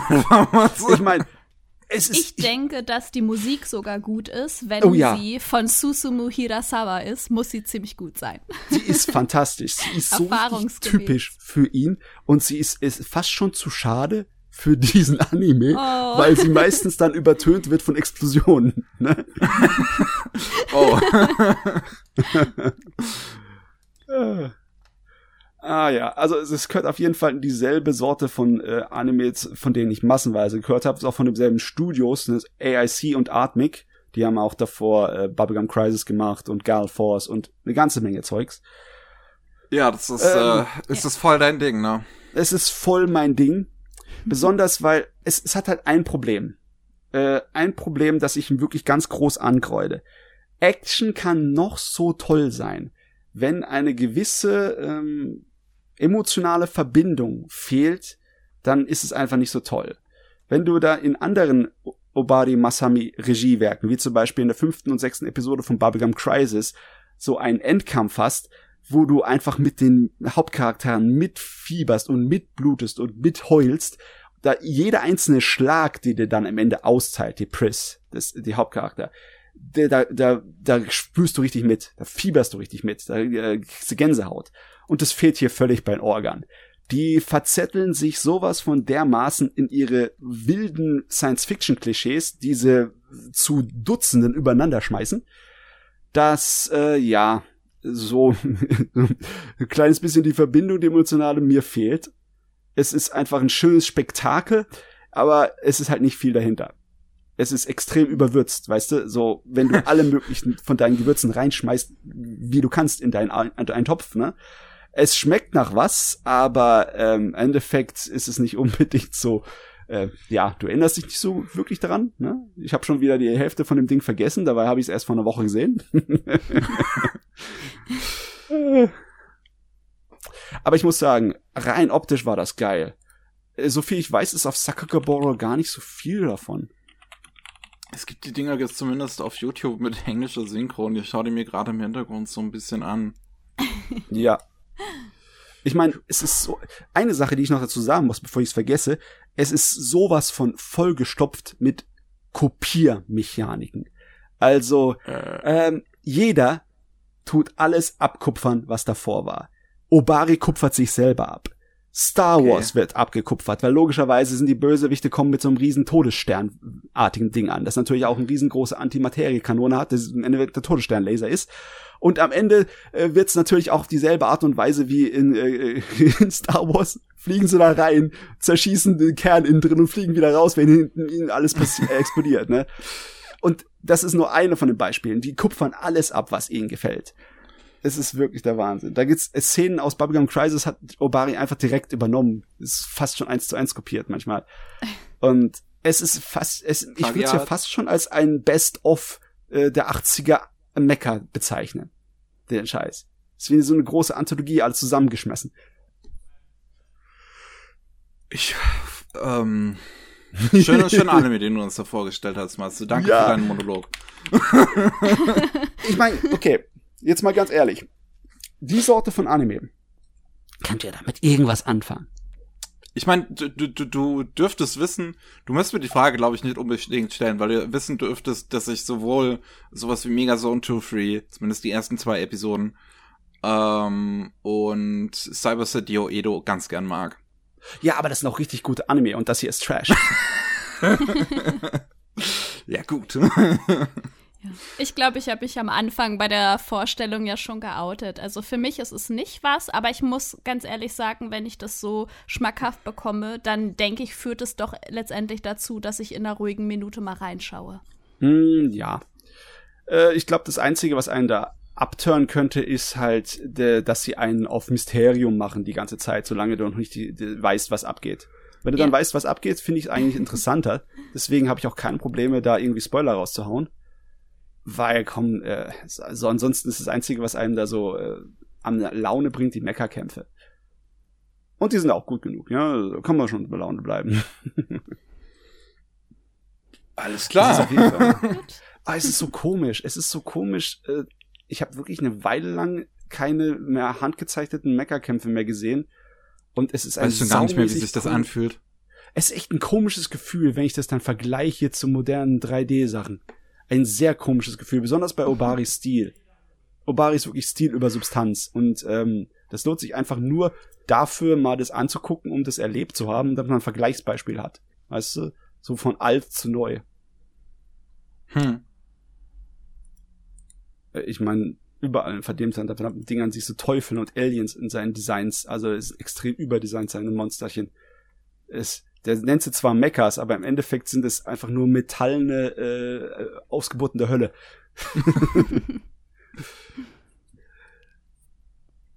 Gut, ich würde sagen, äh, wir gehen an der Stelle erstmal in die Pause.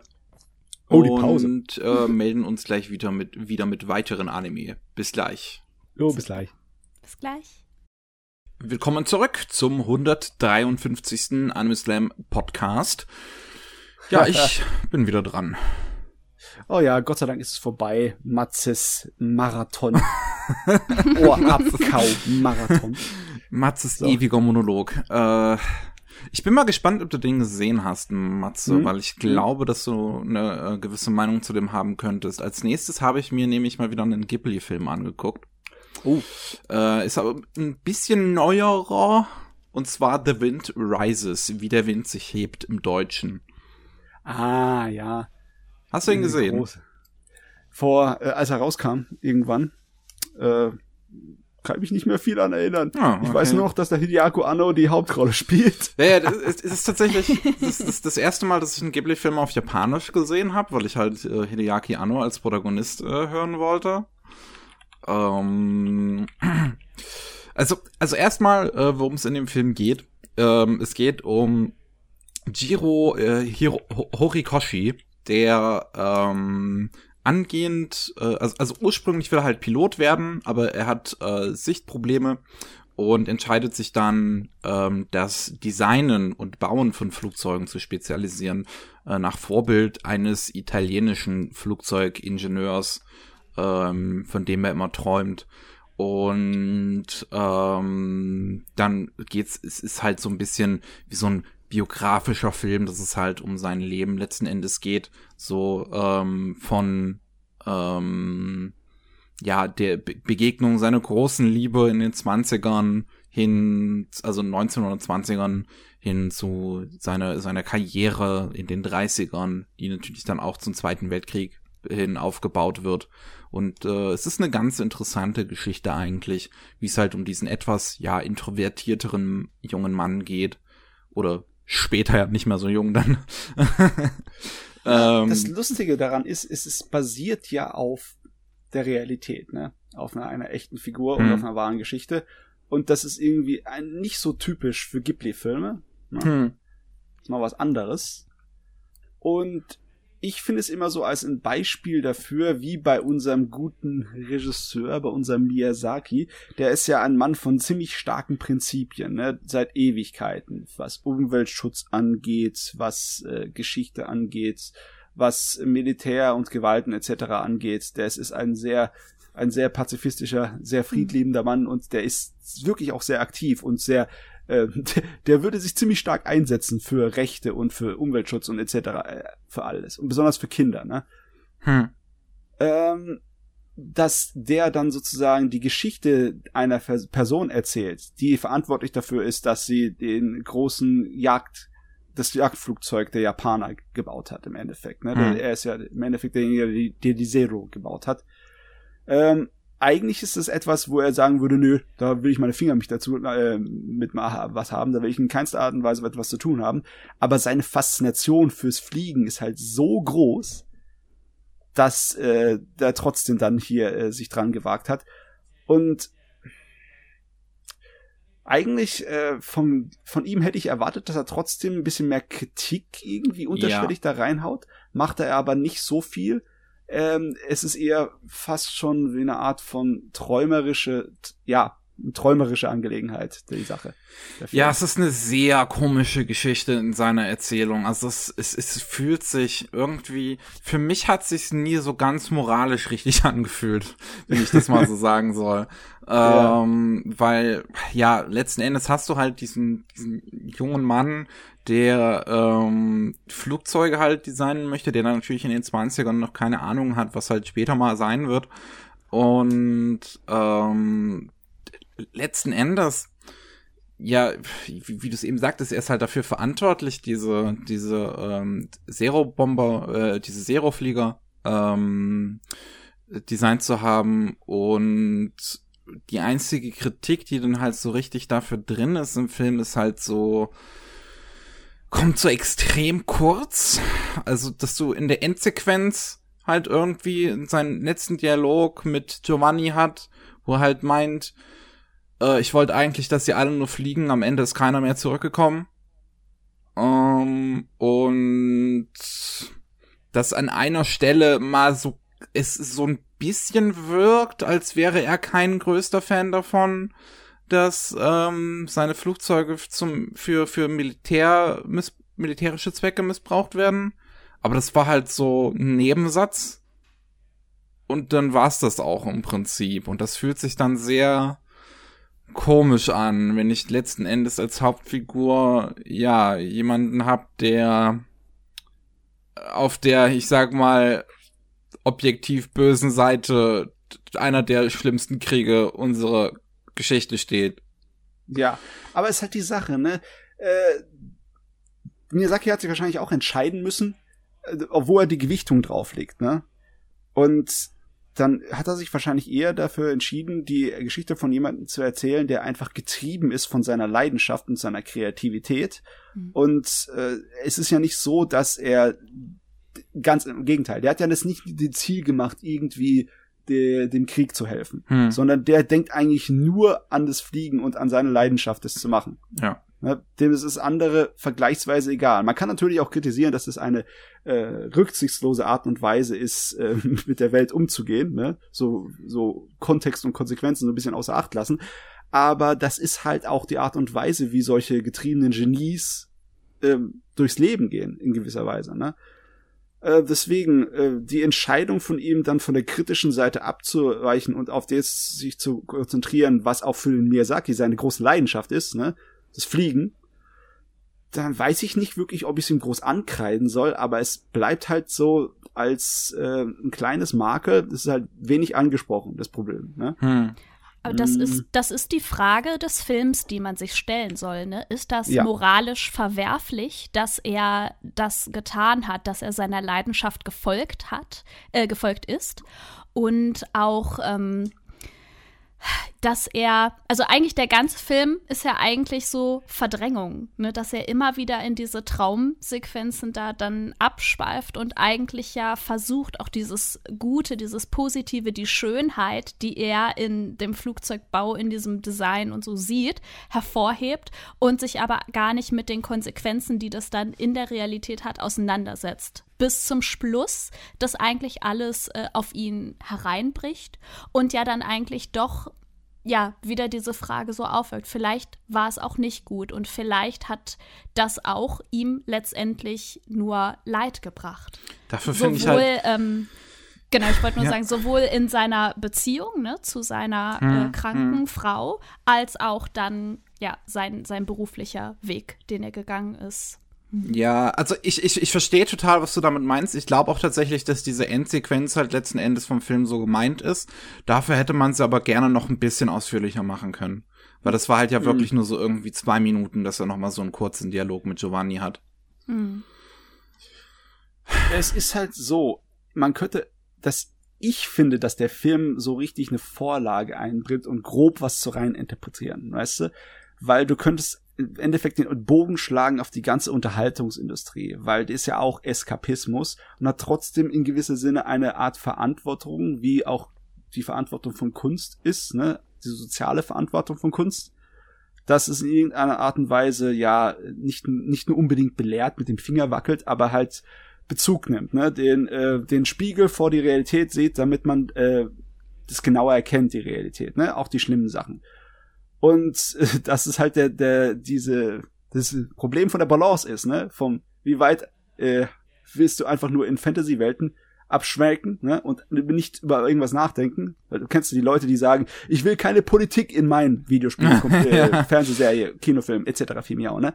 Wie viel, wie viel willst du denn sozusagen da Wert drauf legen auf den Eskapismus und wie viel auf die soziale Verantwortung von irgendeinem künstlerischen Werk?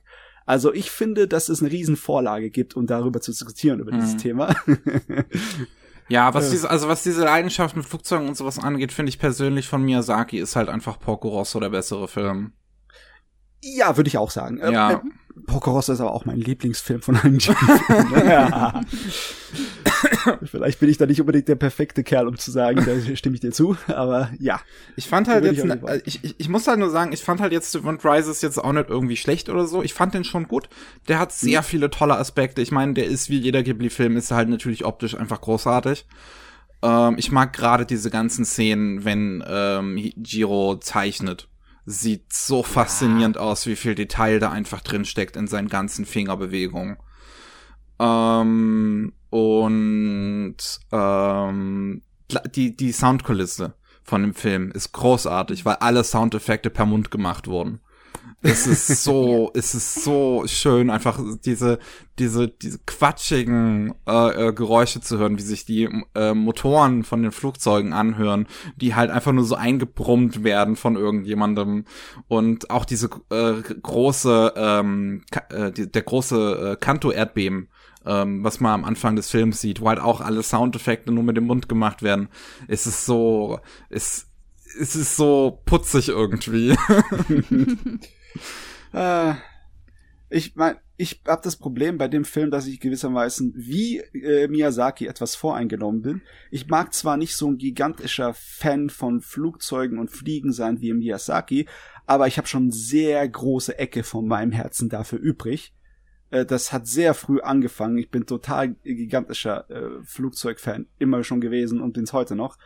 Und für mich ist es einfach ein, ein Genuss dann, dieser Film, weißt du? Der Eskapismus-Faktor ist für mich einfach dann viel ich zu glaube, herrlich. Ja, auch dieser Eskapismus, Ja. jetzt muss ich gerade tatsächlich nochmal drüber nachdenken. Und ich glaube tatsächlich, dieser Eskapismus-Faktor spielt ja auch nochmal durch diese Soundeffekte überhaupt eine gewisse Rolle. Dass die halt Ja. alle so per Mund eingesprochen werden, so dass es halt so alles so fantasiemäßig klingt letzten Endes.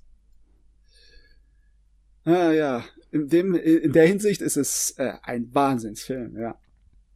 Wenn ich mir überlege, dass es der letzte große Kinofilm von ihm ist, dann ist es in gewisser Weise angemessen, was für eine Sorte von Film er ist. Hm. Weil du kannst über viel über die Miyazaki-Filme sagen, aber es gibt wirklich nur ein paar, die groß äh, ansprechende, ansprechende Kritik in sie drin haben. Ne? Man könnte vielleicht Nausicaa und äh, Mononoke als die definitiv zwei großen natürlichen Beispiele nehmen, ne? Weil Ja. die hauen schon ziemlich auf die Pauke, was Kritik angeht an äh, Umweltzerstörung und dergleichen. Ne? Mhm. Hm. Aber ansonsten über seine anderen Filme kannst du nicht so gigantisch viel sagen, dass sie große Sozialkritik drin haben. Ne? Kannst du nicht wirklich sagen, über Ich überlege Laputa gerade, was oder, habe ich noch gesehen? oder Laputa oder Porco Rosso kannst du nicht sagen, dass sie irgendwie gigantische Sozialkritik sind. Das sind einfach nur Abenteuerfilme. Ne? Bei, bei Chihiro ist es auch subtil ne, Ja, vorhanden. sehr subtil. Ja. Hm. Und deswegen, ja. Hm, ja, Was halt vor Ghibli ein, für, für, da halt noch eine große Rolle gespielt hat, ist halt natürlich äh, Future by Conan, ne? Ja, Das ist da definitiv auch nochmal ein bisschen aussagekräftiger. viel mehr. Äh, Das hat er auch dann sich ausgesucht. Ne? Ich meine, der hat jetzt die Romanvorlage direkt ausgesucht, weil er Mhm. das behandeln möchte. Ne? Was sein Ding war. Der hat sich alle größere Vorlagen ausgesucht zu seiner World äh, Masterpiece vierter Zeit. Ne? Ja. Ja, ähm, was wollte ich noch sagen? Ah, genau. Ähm, ich, ich, ist ja das erste Mal, dass ich einen Ghibli-Film auf Japanisch geguckt habe, gerade hier halt wegen äh, Anno. Ich finde Anno Mhm. als Protagonisten, als Voice-Actor, ist eine interessante Angelegenheit auf jeden Fall. Hast du dir das Making-of so ein bisschen dazu zuge äh, durchgeschaut? Ah, nee, nee, gar nicht. Ich habe jetzt nur den? Film auf Netflix geguckt. Und zwar in der einen Doku, die ich mal äh, Rezension für geschrieben habe. Ach, dieses Kingdom of Dreams und irgendwas, irgendwie so ja, hieß es. Ma King Dreams and Madness. Ah, ja. Hm. da wird es angesprochen, äh, weil er das, der Regisseur, der Miyazaki, wollte das genau so, weil er halt einen Intellektuellen aus der damaligen Zeit mehr darstellen wollte, der definitiv nicht so firm ist in der Art und Weise, wie er spricht. Ja, also definitiv nicht so sozial äh, kompetent. Und ich finde, das ist eine, eine lustige Art und Weise, seinen alten Freund und Mitarbeiter Anno vor die Kanonen zu schieben und trotzdem noch genau das zu machen im Film, das, das er wollte. Das, das ist ja generell äh, Miyazakis Anspruch auch für seine Filme, da Leute zu nehmen, die nicht so Anime-Synchronsprecher sind, ne? Also Mhm. nicht sowas, ähm, ja, so sprachlich eingeschliffen oder so extrem übertrieben, eben ihr Voice-Acting vornehmen, sondern Leute, die sehr, sehr natürlich klingen, auch noch mal fernab von ähm, Sprache im Theater oder in äh, Nachrichten sprechen oder so. Ja, ne? Also ja. er versucht ja da immer Leute einzusetzen, die also ja, die was das ganz subtil machen und vielleicht auch nicht professionell. So ist also bei Mononoke ist mir das so stark aufgefallen, dass wenn du das auf Deutsch schaust, da ist sehr viel Emotion in der Stimme und auch ähm, ja, will ich fast sagen, so Geschrei. Und wenn du das dagegen auf Japanisch schaust, das ist so, ja, das ist wirklich sehr monoton. Kommt es Ja, dir ja. erstmal vor? Es ist viel subtiler, viel äh, unterschwelliger angehaucht. Und ich würde auch sagen, von den Synchros, die Mononoke abbekommen hat, die englische Synchro tut sich definitiv mehr an der japanischen Vorlage orientieren als die deutsche. Da war ich zum Beispiel sehr Mhm. positiv überrascht, wie sie die englische Synchro von Mononoke gemacht haben. Ich glaube, ich muss generell, ha, habe ich, äh, ich habe mir die Voicecasts von so ein paar, also die englischen Voicecasts von so ein paar Ghibli-Filmen nochmal angeguckt. Ich glaube, generell müsste ich auch mehr mal von denen auf Englisch schauen. Weil jetzt Du, hier zum Beispiel, Ja. ähm, also was ich an dieser japanischen Synchro jetzt zum Beispiel halt sehr gern mochte, ist ja, dass sie ähm, wirklich für Figuren auch immer ähm, den Sprecher beibehalten haben, egal ob jetzt irgendwie die äh, Sprache gewechselt wurde oder sowas. Wir hatten vorher noch über Great Pretender geredet. Ja, fand ich teilweise schon ein bisschen sehr nervig. Ähm, wenn jetzt Laurent halt irgendwie drei Synchronsprecher hat, halt einen fürs Japanische, einen fürs Französische und Englische und eins fürs, eins für, einen fürs Chinesische. und ähm, hier hast du halt einen Hideaki Anno, der halt auch auf Deutsch, äh, der halt auch ein deutsches Lied singt und das gar nicht mal so falsch. Mhm. Ähm, und auch, dass dieser, äh, dieser Kastorp, dem man später im Film begegnet, dieser riesigen Nase, ähm, ist ja gesprochen zum Beispiel von einem Disney-Exec ähm, im, im Japanischen. Ähm, yep. Mhm. Und ähm, man hört halt raus, dass der halt kein äh, äh dass, dass, dass, dass er halt einen Akzent hat, dass er halt kein Japaner ist, so. Was, Castorp ist ja, glaube ich, Deutscher oder so in dem Film, ich bin mir jetzt nicht mehr sicher. Das kann ähm, sein, ja. Und ähm, deswegen fand ich da auch die Stimmenwahl ganz treffend. Der fängt ja dann noch an, auf Deutsch, auch auf Deutsch zu singen, gemeinsam halt mit, mit Giro.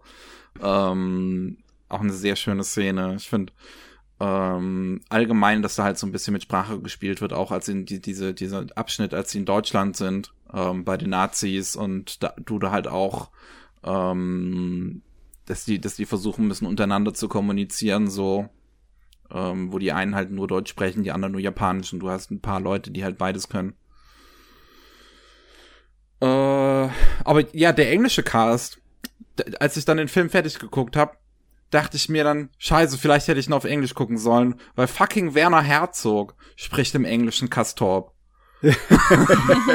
Sowieso, bei allen Ghibli-Filmen haben sie immer Stimmen rangeholt. Also richtig, richtig gute Hollywood-Persönlichkeiten haben sie da hergeschleppt immer. Äh, ich glaube, der Protagonist wird, glaube ich, von äh, genau, von Gordon Levitt gesprochen.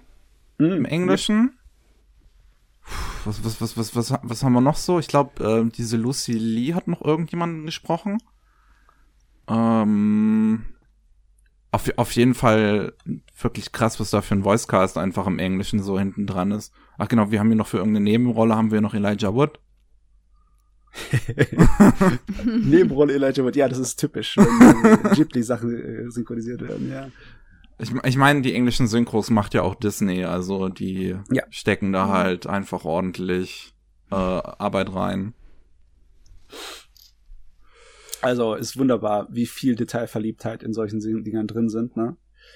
Und ich bin dann echt mal gespannt in der Zukunft von Ghibli.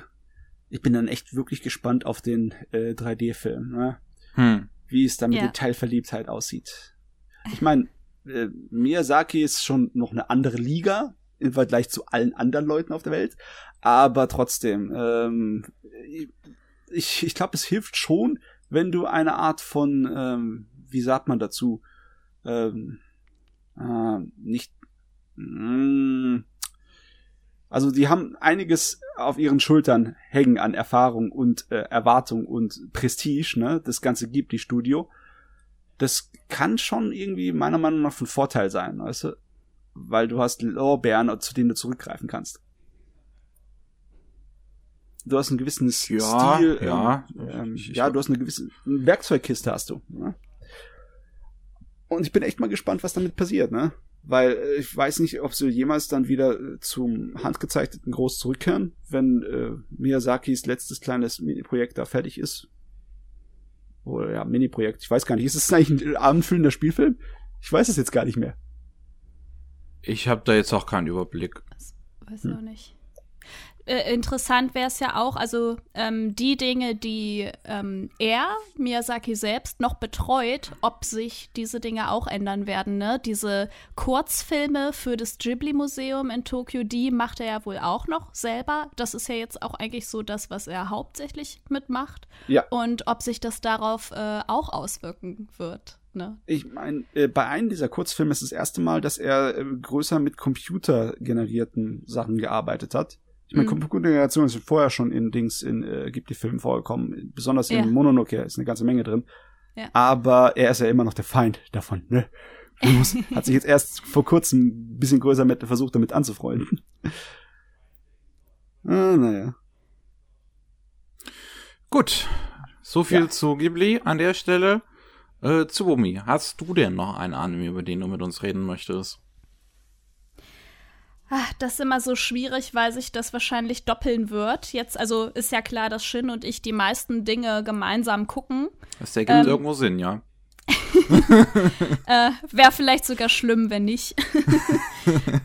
ähm, ja, äh, ich äh, habe jetzt erstmal die ähm, erste Folge von der neuen Attack on Titan Staffel geguckt und habe gemerkt, ich verstehe gar nichts mehr. Das heißt, ich muss mir erstmal äh, irgendwie noch was durchlesen, also äh, bevor ich da irgendwie wieder wieder kapiere, was Sache ist. Ähm, das wollte ich jetzt nur so kurz ansprechen, weil wir eben auch bei Krieg und Bomben und so waren und diese erste Folge war definitiv ähm, äh, World War II The Animation. wow, okay. okay. Also es war wirklich, ich konnte es nicht zuordnen, ich wusste nicht, was ich draus machen soll, ich wusste nicht, ist es ein Blick in die Vergangenheit oder ist es äh, 20 Jahre in der Zukunft oder also hat mich erstmal komplett verwirrt zurückgelassen. Genau. Aber das nur an der Stelle, weil es halt, äh, weil wir gerade auch bei Krieg waren und bei äh, Gräben und Bomben und Waffen und furchtbaren Dingen. Boah, da muss einiges abgehen in der äh, eine Episode von der neuen Staffel. Ja, hey, hey. ja. Also ich bin auch nicht, äh, ich bin gar nicht im, äh, mit dem Manga betraut oder so. Deswegen mich hat das jetzt völlig auf den kalten Fuß erwischt und äh, ich, ja, mal schauen. Ich brauche, glaube ich, muss da ein bisschen mehr irgendwie äh, so ein Zusammenhangs-YouTube-Video von irgendwem anschauen oder so, damit brauchst, ich das einordnen kann. Ja. Du brauchst das Wiki. oder so, ganz genau. Du brauchst das Wiki. Genau. Ja. Und äh, ich weiß gar nicht, ihr habt wahrscheinlich auch schon darüber gesprochen, aber jetzt so, ähm, ja, ich glaube auch einfach in, in diesem Pandemie-Kontext und so, was ich natürlich, äh, was ein bisschen kurzweiliger ist und was ich, äh, woran ich mich sehr erfreue, ist halt auch äh, Gal and Dino, also Gyaruto Kyoryu. Das haben wir ähm, kurz angesprochen, ja. Genau, und das ist, ja, das ist einfach super, super witzig. Das ist lächerlich. Es ist manchmal auch einfach nur stumpf. Ähm, aber ich muss sagen, dass ich viel darüber lachen kann, dass ich es auch niedlich finde, dass ich es auch ganz schön finde, immer diesen äh, so einen Abriss halt, also verschiedene Animatoren machen dann was dafür und man sieht einfach noch mal eine unterschiedliche Darstellung. Der Dino ist einfach so witzig, äh, obwohl der ja kein einziges Wort sagt, ja, und eigentlich so ein ganz einfach gestalteter 2D-Charakter ist und aber diese Mimik, Gestik, also ich, ja, ich habe da jede Menge Spaß dran.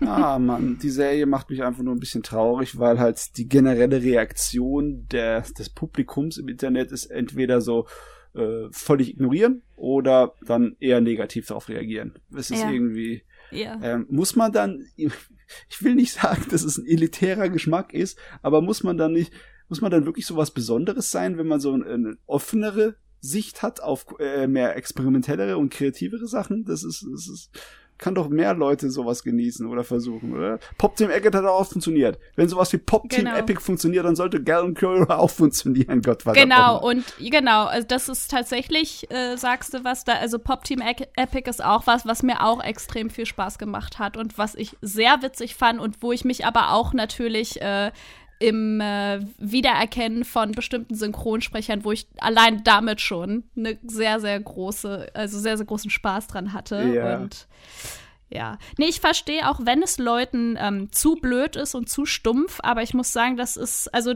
ja, das für mich ist das irgendwie perfekt, weil das ist einfach, das ist so ganz leicht und nicht so viel nachdenken und es ist äh, manchmal auch Slapstick und es sind silly Sound Effects und ja, ich weiß nicht, es ist ein bisschen Wohlfühl-Anime einfach.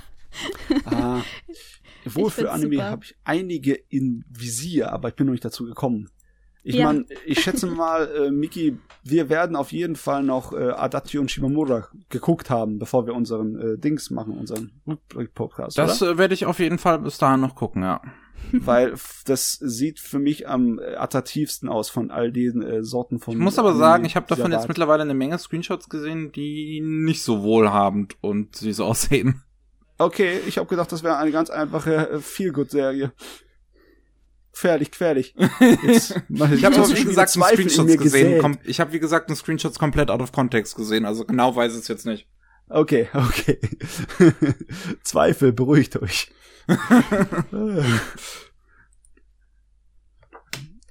ah, okay. Ähm, das ist aber jetzt eine äh, sehr kurze Angelegenheit mit dem Gavin Crow, ne? Das sind ja ganz kurze Episoden. Hast du noch etwas äh, längere Formate hier reingezogen?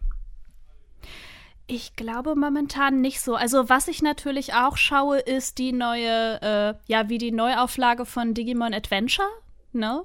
Also okay. da schaue ich rein. Ich glaube, darüber haben wir noch gar nicht groß gesprochen. Nee, ah, noch nicht. Ja. Hier. Ja. Genau. Und ähm, ich hatte ja am Freitag mit Shin gestreamt und schon so ein bisschen was dazu gesagt. Ich muss sagen, ich war am Anfang sehr gehypt, weil das ist einfach auch. Ähm, ich glaube, dass das Digimon Adventure die erste Serie ähm, war, die mich so, äh, weil sie ja auch im deutschen TV lieb, lief, äh, so wirklich richtig ähm, beeindruckt hat und wo ich auch riesiger Fan gewesen bin damals und mich auch so in Pubertät und Co. total irgendwie mit identifiziert habe und wo das so einfach mein Ding war. Ne? Also ja, Jenny mag das oder oh, oh Tsubomi mag das.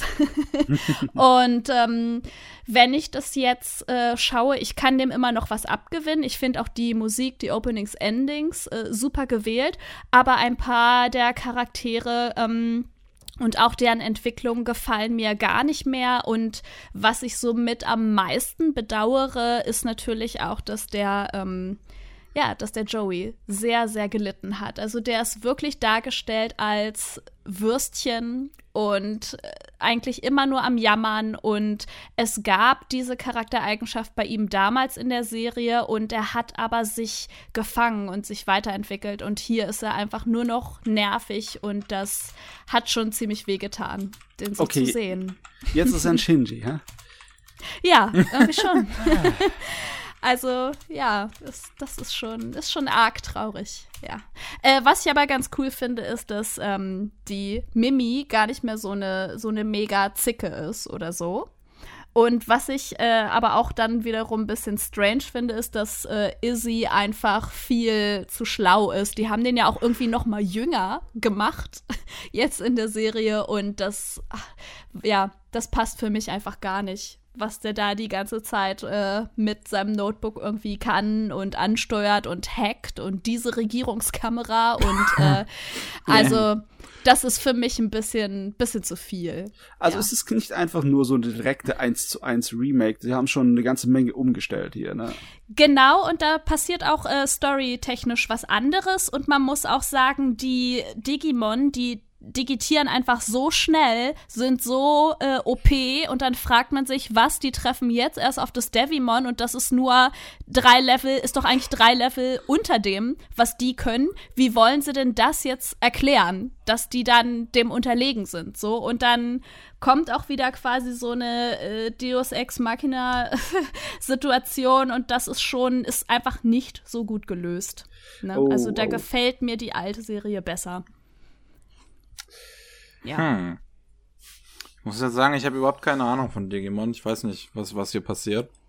Hm. Worum geht's? Und ich muss auch, also ich muss auch sagen, so, dass ähm, es macht, es macht ja auch was aus, äh, denke ich, mit in welchem Alter du dir einen Anime anschaust und auch welche Themen, ähm, was emotional dann für dich zu einer bestimmten Zeit, wo du das konsumierst, wichtig ist und worauf du achtest. Und ähm, für mich ist es natürlich auch was ganz, äh, ganz Neues und ein bisschen Stranges dann auch zu sehen, dass diese neu Auflage, ne, dieser Anime äh, legt jetzt von Anfang an auch so ein bisschen ähm, stellt das auch so, Fokus, äh, so in den Fokus die Beziehung dann auch, finde ich, von Sora und Matt. Die haben ganz andere Chemie zwischeneinander, wo vorher eigentlich immer Tai und Sora, Tai und Sora so. Und das, ja, das ist einfach, äh, das, das war vorher nicht da und das ist jetzt wirklich es sind auch andere Charaktere dadurch einfach.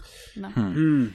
Ja. Also, was ich bei also, diesen Reboots von Kinderfranchises einfach nie verstehe, ist, warum man das Reboot auch immer noch an Kinder richtet.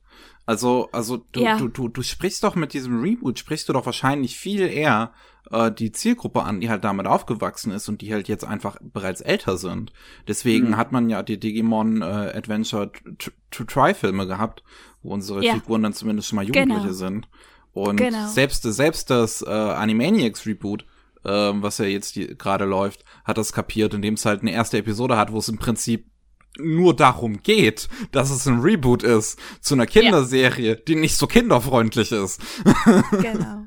Genau. Ähm. Ja, das ist hier definitiv nicht passiert und es, ähm, also es hat mir Spaß gemacht am Anfang, aber es ist nicht so wie jetzt bei einigen anderen Titeln, die wir heute besprochen haben, dass ich richtig danach dürste, die nächste Folge sehen zu können. Leider ist es das nicht, ja. Weißt du, es fühlt sich für mich, als wollten sie einfach eine komplette neue Kinderdemografie erschließen, aber trotzdem noch ja. die alten Fans mitnehmen und dann machen sie einen Spagat zwischen zwei verdammten LKWs, die auseinanderfahren, aber sie und sind die Hose reißt in der sie, Mitte.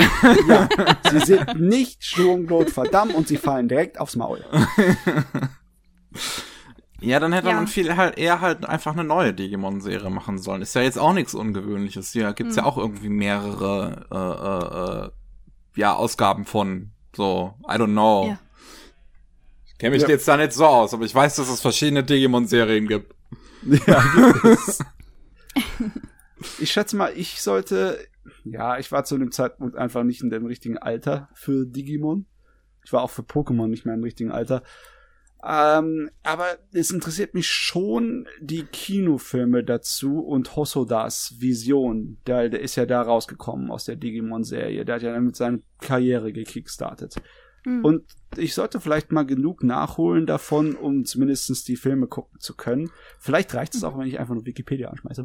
also das wäre natürlich die faule Variante, weil, guck mal, so eine Digimon Adventure Serie hat halt 50 Episoden, ne? Das ist halt dieses kleinste. Ja, auf jeden Fall. Ja. Aber das ist, also, ähm, ich habe das bewusst vorhin noch mal angesprochen. Das ist, äh, das macht super viel aus. Wie alt warst du, als du das geguckt hast und äh, welche Aspekte davon haben dich abgeholt? Und das ist halt klar, wenn das jetzt dieser Spagat ist, dass das einfach nicht mehr funktioniert, weil auch einfach ähm, ja effektiv äh, ganz klar in deiner Lebenswirklichkeit jetzt andere Dinge eine Rolle spielen. Ich habe heutzutage natürlich auch keinen äh, Crush mehr äh, auf Izzy oder so, wie damals mit 12, 13, ja. Das wäre weird. Der Abstand der Fangemeinde ist wahrscheinlich groß genug, dass da nicht so gigantisch viele Stimmen herkommen und sagen, das ist hier äh, reine Ketzerei, was ihr angestellt habt mit unserer geliebten Serie. Das ist ja. Ihr Schweine. Ich denke mal, das wird nicht so oder? Oder ist trotzdem ein riesiger Fanaufschrei im Moment im Internet? Ich weiß es ja nicht. Glaube ich eigentlich nicht, nee. Also nehme ich nicht so wahr, aber ich suche auch nicht aktiv danach. Ne? Ich konsumiere das jetzt so für mich und ich habe meine Erinnerungen und ich kann noch so äh, weitestgehend so ein bisschen äh, vergleichen. Hm. Äh, ja. Aber es macht mich auch, glücklicherweise, äh, macht es mich nicht allzu traurig, dass es nicht das ist, was, äh, was ich mir vielleicht persönlich gewünscht hätte. Okay. Es ist es, es hat so ein bisschen Nostalgie und es ist auch ein bisschen Neugierde, ah, okay, was haben sie denn jetzt daraus gemacht? Und ein bisschen Enttäuschung auch. Und ja, ich werde, also ich denke, ich werde es auf jeden Fall zu Ende gucken, das schon, aber äh, bin auch nicht super begeistert davon, ja. Okay. Aber solche Anime guckt man ja auch, ne? Irgendwie bei einigen, ich gucke einige Anime, von denen ich nicht begeistert bin, aber ich gucke sie immer noch weiter. Nicht, vielleicht, vielleicht solltest du mal deine, deine Lebenseinstellung überdenken. Ja, es fühlt sich ein kleines bisschen Stockholm-Syndrom-mäßig an. Ne? Gut, ähm, ich hätte noch einen Titel. Yes. Ähm, und da, den habe ich, den habe ich dem Matze auch beim letzten Mal versprochen, dass ich mir den angucke. Ah. Und zwar ähm, wollte ich das Yuasa-Serienfeld im Prinzip dicht machen und habe oh. mir noch oh. Ping-Pong angeguckt. Oh, ja. jetzt, oh mein Gott, bitte. Jetzt, das muss doch jetzt getroffen haben. ähm, ah ja, hat's. Also, mir hat Ping-Pong äh, ziemlich gut gefallen, muss ich mal so sagen, einfach von vornherein. Um dich zu beruhigen. Ähm, ich finde, Ping-Pong ist definitiv, also wenn ich jetzt irgendwie, keine Ahnung, so eine Liste machen sollte, dann wären Ping-Pong und Aizoken wären so ganz oben ähm, nebeneinander, würde ich glatt sagen. Ähm, dann mit ganz weitem Abstand kommt dann irgendwann äh, Night is Short Walk On Girl. Ähm, dann direkt danach Kaiba. danach Tatami Galaxy. Tatami Galaxy hat mir einfach, also, also, also, wenn ich, wenn ich das jetzt so punkten würde, keine Ahnung, so Aizoken und, und Ping Pong wären irgendwie so die 9 von 10, dann kommt halt irgendwann Night is Short, das wäre halt so die bessere 6 von 10, Kaiba so die schlechtere 6 von 10. Mhm. Äh, Tatami Galaxy so eine 5 von 10, weil ich da die positiven Aspekte an der Serie sehe, aber beim Schauen habe ich einfach nur Kopfschmerzen bekommen von dieser super schnellen Narration. Mhm. Ähm, und weil ich halt mit den Themen der Serie einfach nicht relaten kann. Ähm, und jetzt muss ich überlegen, was haben wir noch? Ich denke mal, ganz unten wird Japan Sings rumspringen, ne? Ja, genau, also genau, dann kommt mit einem gewissen Abstand kommt dann Japan Sings äh, 2020 mit zwei von zehn und dann nochmal drunter Devilman Crybaby mit einer 1 von 10. Ui, ja, okay. Ja. Ja. Persönliche Meinungen sind natürlich persönlich. äh, ja. Das hast du aber nett gesagt. ich muss, muss überlegen, ob ich gerade irgendwas vergessen habe, aber das müsste eigentlich alles gewesen sein, oder? Was du gesehen hast von ihm, ja. Ja. Äh, ja, ja, schon. Ich, mein, ich glaube, an Serie fehlt mir jetzt halt nur noch groß dieses Kemono-Summe. Ja ich meine, es gibt noch andere Sachen wie Mind Game und Genius Party, aber im Endeffekt hast du definitiv genug geguckt, um hier Yuasa sozusagen bei dir einordnen zu können. Das muss nicht unbedingt die, äh Ich weiß, ehrlich gesagt, weiß ich immer noch nicht so ganz, ob ich ihn einordnen kann. äh, weil, weil, weil ich muss halt sagen, so, so, so die zwei Yuasa-Anime, die ich halt jetzt mag, die mag ich halt auch richtig. Also die haben einfach mhm. perfekt getroffen. Und der Rest hat halt viele Aspekte, an, die ich an denen nicht mag. Ähm, also hier Ping-Pong jetzt halt, ah, visuell großartig. Ja. Ähm, der Stil ist, ist natürlich super anders und vielleicht ein bisschen gewöhnungsbedürftig, aber ich stehe halt ehrlich gesagt darauf, wenn er halt einfach experimentell ist. Ähm, und der Animationsstil, ähm, also die Animationen sind halt super detailliert und da sind so geile Animationssequenzen, gerade in diesen äh, äh Table Tennis Games halt drin. Das sieht fantastisch ja. aus. Und äh, wie die Regie geführt ist, halt das Paneling, das ist halt wie so ein Manga letzten Endes aufgebaut ist, wie so eine Manga-Seite in 16 zu 9 irgendwie. Das finde ich großartig, ist super gut inszeniert. Ähm, und hat einfach, hat wirklich ein tolles Pacing. Also es ist die, im Prinzip die ganze Zeit passiert was. Du hast eine wundervolle Bildsprache, gerade mit so vielen schönen Metaphern und sowas. Ich finde dieses Bild genial, wo unser Protagonist ähm, einfach so ausgegraut in so einem total dunklen Zimmer sitzt, während er ähm, große, leucht, äh, orange leuchtende Flatterli äh, Schmetterlingsflügel an seinem Rücken hat. Ähm, das ist wir wirklich wundervolle Bildsprache. Ähm, Soundtrack ist halt ein Ushio Soundtrack, der ist sowieso eine 10 von 10.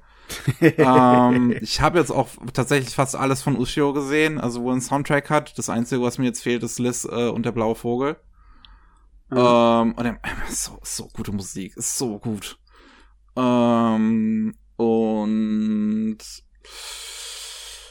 ja, auch, auch der Inhalt ist schon ziemlich faszinierend irgendwie auf eine gewisse Weise. So, ich finde, am Anfang ist es halt diese relativ interessante Geschichte, dass es halt irgendwie so ein Einblick in unser, in, in, in den Kopf von Tsukimoto ist, der halt so, ja, ja so ein, so, so, so ein Außenseiter ist, so ein bisschen. So, alle behandeln ihn wie so ein Roboter, er ist auch selber halt super ruhig und lässt sich irgendwie nie was anmerken. Und jetzt warum er genau eigentlich äh, ähm, hier hier Tischtennis spielt ist jetzt eigentlich auch nicht so klar weil der wirkt jetzt auch nicht so glücklich dabei. Also er ist so ein bisschen bisschen so eine mysteriöse Figur für die man so langsam so einen Einblick gewinnt so in, in so eine emotionale Ebene. Und dann kommen halt noch so die ganzen anderen Figuren dazu und was sie letzten Endes äh, äh, äh für eine emotionale Bindung mit ihm haben und das finde ich sind auch super faszinierende Geschichten dabei. Also ich, ich fand gegen Mitte ist es ein bisschen kurz abgeflacht so. Ich fand jetzt die Geschichte von von diesem, wer war das? Ich glaube, äh, nee, Kasama war das nicht, aber einer von Kasamas Leuten, der dann rausgeflogen ist, äh, weil er ja. gegen gegen unseren Protagonisten gespielt hat. Ähm, fand ich jetzt nicht so spannend, aber ähm, gerade gegen Ende dieses dieses diese finalen Spiele, wo dann eher Pecco in den Vordergrund rückt, sind so emotional einfach. Oh, ja, das, ist, das ist richtig gut. Ich muss echt sagen, was Struktur angeht, ich habe die Wendung gegen Ende in keinster Weise kommen sehen. Welche Wendung meinst du jetzt genau? Da, die Serie tut ja die ganze Zeit diesen, mit diesem einen Spruch, ne, dich sozusagen spoilern im Endeffekt, ohne dass du wirklich weißt, was die damit will. Achso, du die meinst, Serie. The Hero Comes?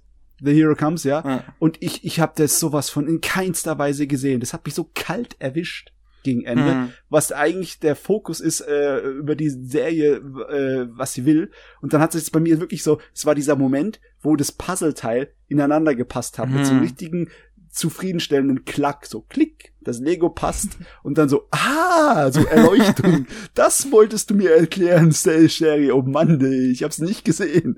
Äh, es, es, aber ich fand es toll. Ich fand es super. Äh, Es hat echt geholfen, dass ich mit null Erfa äh, Erwartungen und mit null Wissen in die Serie reingekommen bin, hat mir da echt was geholfen.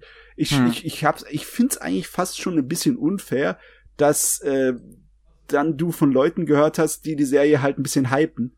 Dass du dann da reingekommen bist. Es wäre fast schon noch besser, wenn du mit gar keiner Erwartung da reingekommen bist. noch nie was von Yuasa gesehen hättest und dann gleich Ping-Pong. Das wäre vielleicht das Beste gewesen, aber ja, so geht's halt manchmal nicht, ne? Kann man auch nicht erwarten, aber. Ja. Aber wenn ich, wenn ich vergleichen würde, so, also Esoken hat so viel Spaß gemacht und war ich sofort Feuer und Flamme für. Und äh, damals bei Ping Pong The Animation habe ich das mit Shin gemeinsam angefangen. Und nachdem ich dann aber irgendwie bei der dritten, vierten Folge irgendwie nur noch eingeschlafen bin nebenbei, habe ich halt gesagt, pass auf, wir machen es so, du schaust es alleine weiter. Ich kann dem nicht so viel abgewinnen. Und jetzt habe ich mir für unser Zusammenkommen heute noch mal die ersten zwei Folgen angeguckt und muss halt auch sagen, so mit dem, ähm, mit so äh, persönlichem Hintergrund, Dinge, die sich geändert haben, einfach im Privatleben, äh, würde es mich schon wieder extrem interessieren, weil einfach der Tsukimoto ähm, so interessant ist, ne, was er sich für ja, quasi eigentlich so Überlebensstrategien aufgebaut hat, ne? Weil, also, Mickey, du sagtest gerade, er wird von anderen wie ein Roboter behandelt. Ich glaube, er hat sich selber aufgrund irgendwelcher Erlebnisse dazu gemacht, weil er gemerkt hat, wenn ich Hm, ja, äh, so wenig schon. von mir gebe wie möglich, dann habe ich auch nicht das Problem, irgendwo anzuecken und dann äh, komme ich leichter durchs Leben. Und aus irgendeinem Grund hält er das so stark, viel stärker als andere Menschen aufrecht. Und das ist dann so als Charakterstudie schon wieder extrem spannend. Habe ich damals äh, nicht gesehen und habe dadurch anscheinend einiges verpasst und äh, bin jetzt auch noch ja, fern von durch mit dem Anime. Also wie gesagt, die ersten zwei Episoden noch mal reingeschaut und ganz andere Dinge mitgenommen als vor paar Jahren, wo ich den ersten Versuch hatte, das zu schauen.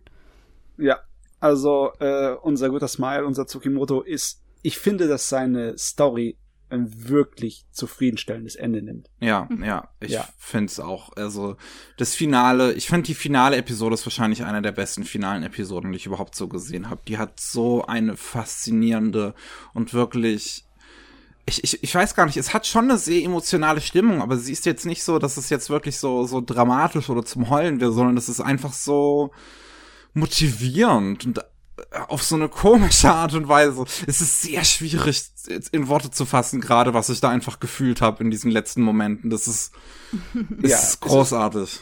Schon ein bisschen einzigartig, ja. Das hat das wirklich voraus, das Ding, anderen Sachen. ja. Also ich habe ein bisschen, ich habe ein bisschen mit ihm gelitten, weil ich dachte, oh mein Gott, der Coach will ihn zu Dingen zwingen, äh, für die er innerlich gar nicht bereit ist und von denen er gar nichts hält. Oh.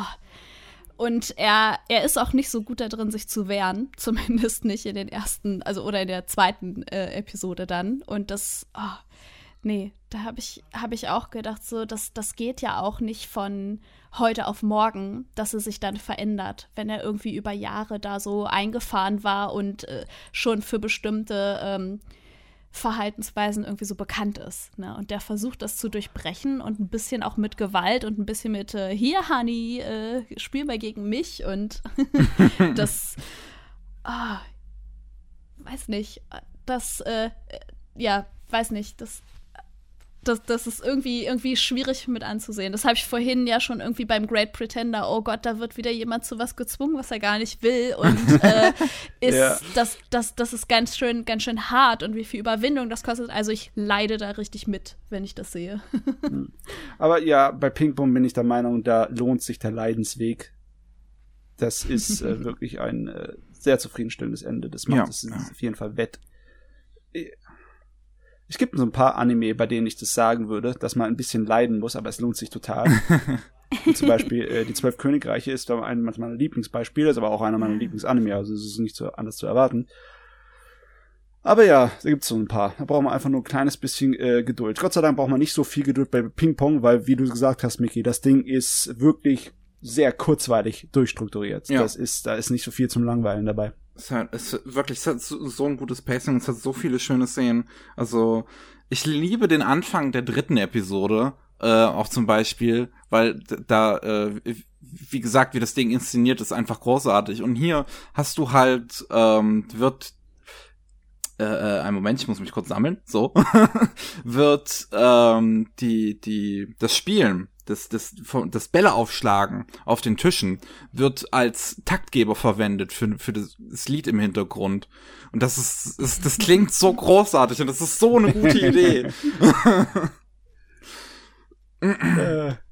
äh, ja, das freut mich richtig, dass du, dass du deinen Spaß hattest mit Ping-Pong. Ja, das ist ja. richtig toll. Wie gesagt, ich fand in der Mitte ist ein bisschen, fand ich es dann ein bisschen abgeflacht, da waren die Geschichten nicht so interessant, aber sobald ja. das dann so seinen Turn nimmt zur zweiten Hälfte hin, ist wieder absolut großartig. Also wirklich, da, da hat's mich ganz toll gecatcht. Ich, ich muss gerade überlegen, ich glaube, als wir den Shin hier letztens zu Gast hatten, meinte er, glaube ich, auch zu mir, dass ähm, Ping Pong wahrscheinlich einer der Anime wäre von Yuasa, die mir nicht gefallen würden. Oh, okay. Ähm, und hiermit habe ich ihn erfolgreich, habe ich seine These erfolgreich widerlegt. Yes. also, wenn wir zu Ping-Pong, vor eigentlichen Geschichte der Story, äh, noch was sagen möchten, ist es ja auch lustig in was für einer Art und Weise, das immer wieder aufgetaucht ist. Als erstes war es ein Manga aus der Mitte der 90ern, ne? Hm. der eindeutig für erwachsenes Publikum geschrieben wurde. Lief in einem äh, Magazin, das Erwachsene sich gerichtet hat, dieses Big Comic Spirits. Und war auch inhaltlich, äh, auch wenn es eine Coming-of-Age-Geschichte von Oberschülern ist, ist es eher ein erwachseneres Thema und ist eher für anspruchsvolle geschrieben. Und dann haben sie 2002 einen Realfilm dazu gemacht. In Japan. Mhm. Und dann halt über zehn Jahre später kam Yuasa und hat es nochmal aufgerissen. Ja. Ist, äh, also für mich ist es irgendwie so ein bisschen so, das Ding passiert, verschwindet, dann taucht's wieder auf und dann verschwindet's wieder und dann taucht's wieder auf. Und jetzt warte ich noch mal zehn Jahre und dann taucht's auch einmal wieder wieder auf. Ich, irgendwie habe ich das Gefühl. mich, mich würde tatsächlich so ein paar Unterschiede zwischen Manga und Anime interessieren. Also wenn ich, weil ja. wenn ich mir den, den Anime so angucke, weil der ist halt auch so ein so ein interessanter äh, Mix aus aus Zeiten so ein bisschen, weil du halt ähm, du du hast Roombars, so so die Figuren haben Roombars und Smartphones ähm, gleichzeitig ist die Mode der Protagonisten äh, eher so ein bisschen 70er, fand ich fast schon. Und dann auf der anderen Seite hat unser Protagonist halt so ein, so ein Handheld-Gerät, was halt eher so Mitte 90er ist. Mhm. also, da ist ähm, äh, alles an Zeiten zusammengekommen. Ich habe äh, den Manga noch nicht gelesen, aber ich habe ein bisschen nachgeguckt und designtechnisch hält der Anime sich ziemlich gut an die Vorlage. Natürlich hat er einen kleinen äh, kreativen Freiheiten, aber äh, trotzdem, das sieht, man sieht, welcher Manga da adaptiert wird. also du findest ihn, wenn du da durchblätterst, dann siehst du, ah, das ist Ping-Pong. Bumm. Ja. Muss ich vielleicht mal nachholen. jo. Sind ja nur fünf Bände. Können wir mal, kann man mal Ja, lesen. ist ein kurzes Ding, ne? Ja. Gut. Äh, ich glaube, aber an der Stelle müssten wir es gewesen sein für heute, oder? Oh, wunderbar. Wenn nicht noch irgendwer sich beschweren möchte. nee. Gut, dann ähm, möchte ich sagen, vielen Dank an dich, äh, Zubomir, dass du dabei warst heute. Gerne, danke für die Einladung. Immer gerne doch. Ähm, auch danke an euch äh, Zuhörer da draußen. Das war nämlich die letzte Episode jetzt erstmal für 2020. Das Jahr ist ja fast rum. Wir machen erstmal kurze äh, Lockdown-Pause, schätze ich mal, über, über die, äh, Weihnachten und kommen dann ähm, Anfang Januar wieder zurück äh, mit dem großen Jahresrückblick auf 2020. Oh, ich freue mich schon. mal, mal sehen, wie lange er diesmal wird. ähm, und ja, ich glaube, an der Stelle bleibt mir nichts anderes zu sagen als Tschüss. Ciao. Tschüss, bleibt gesund.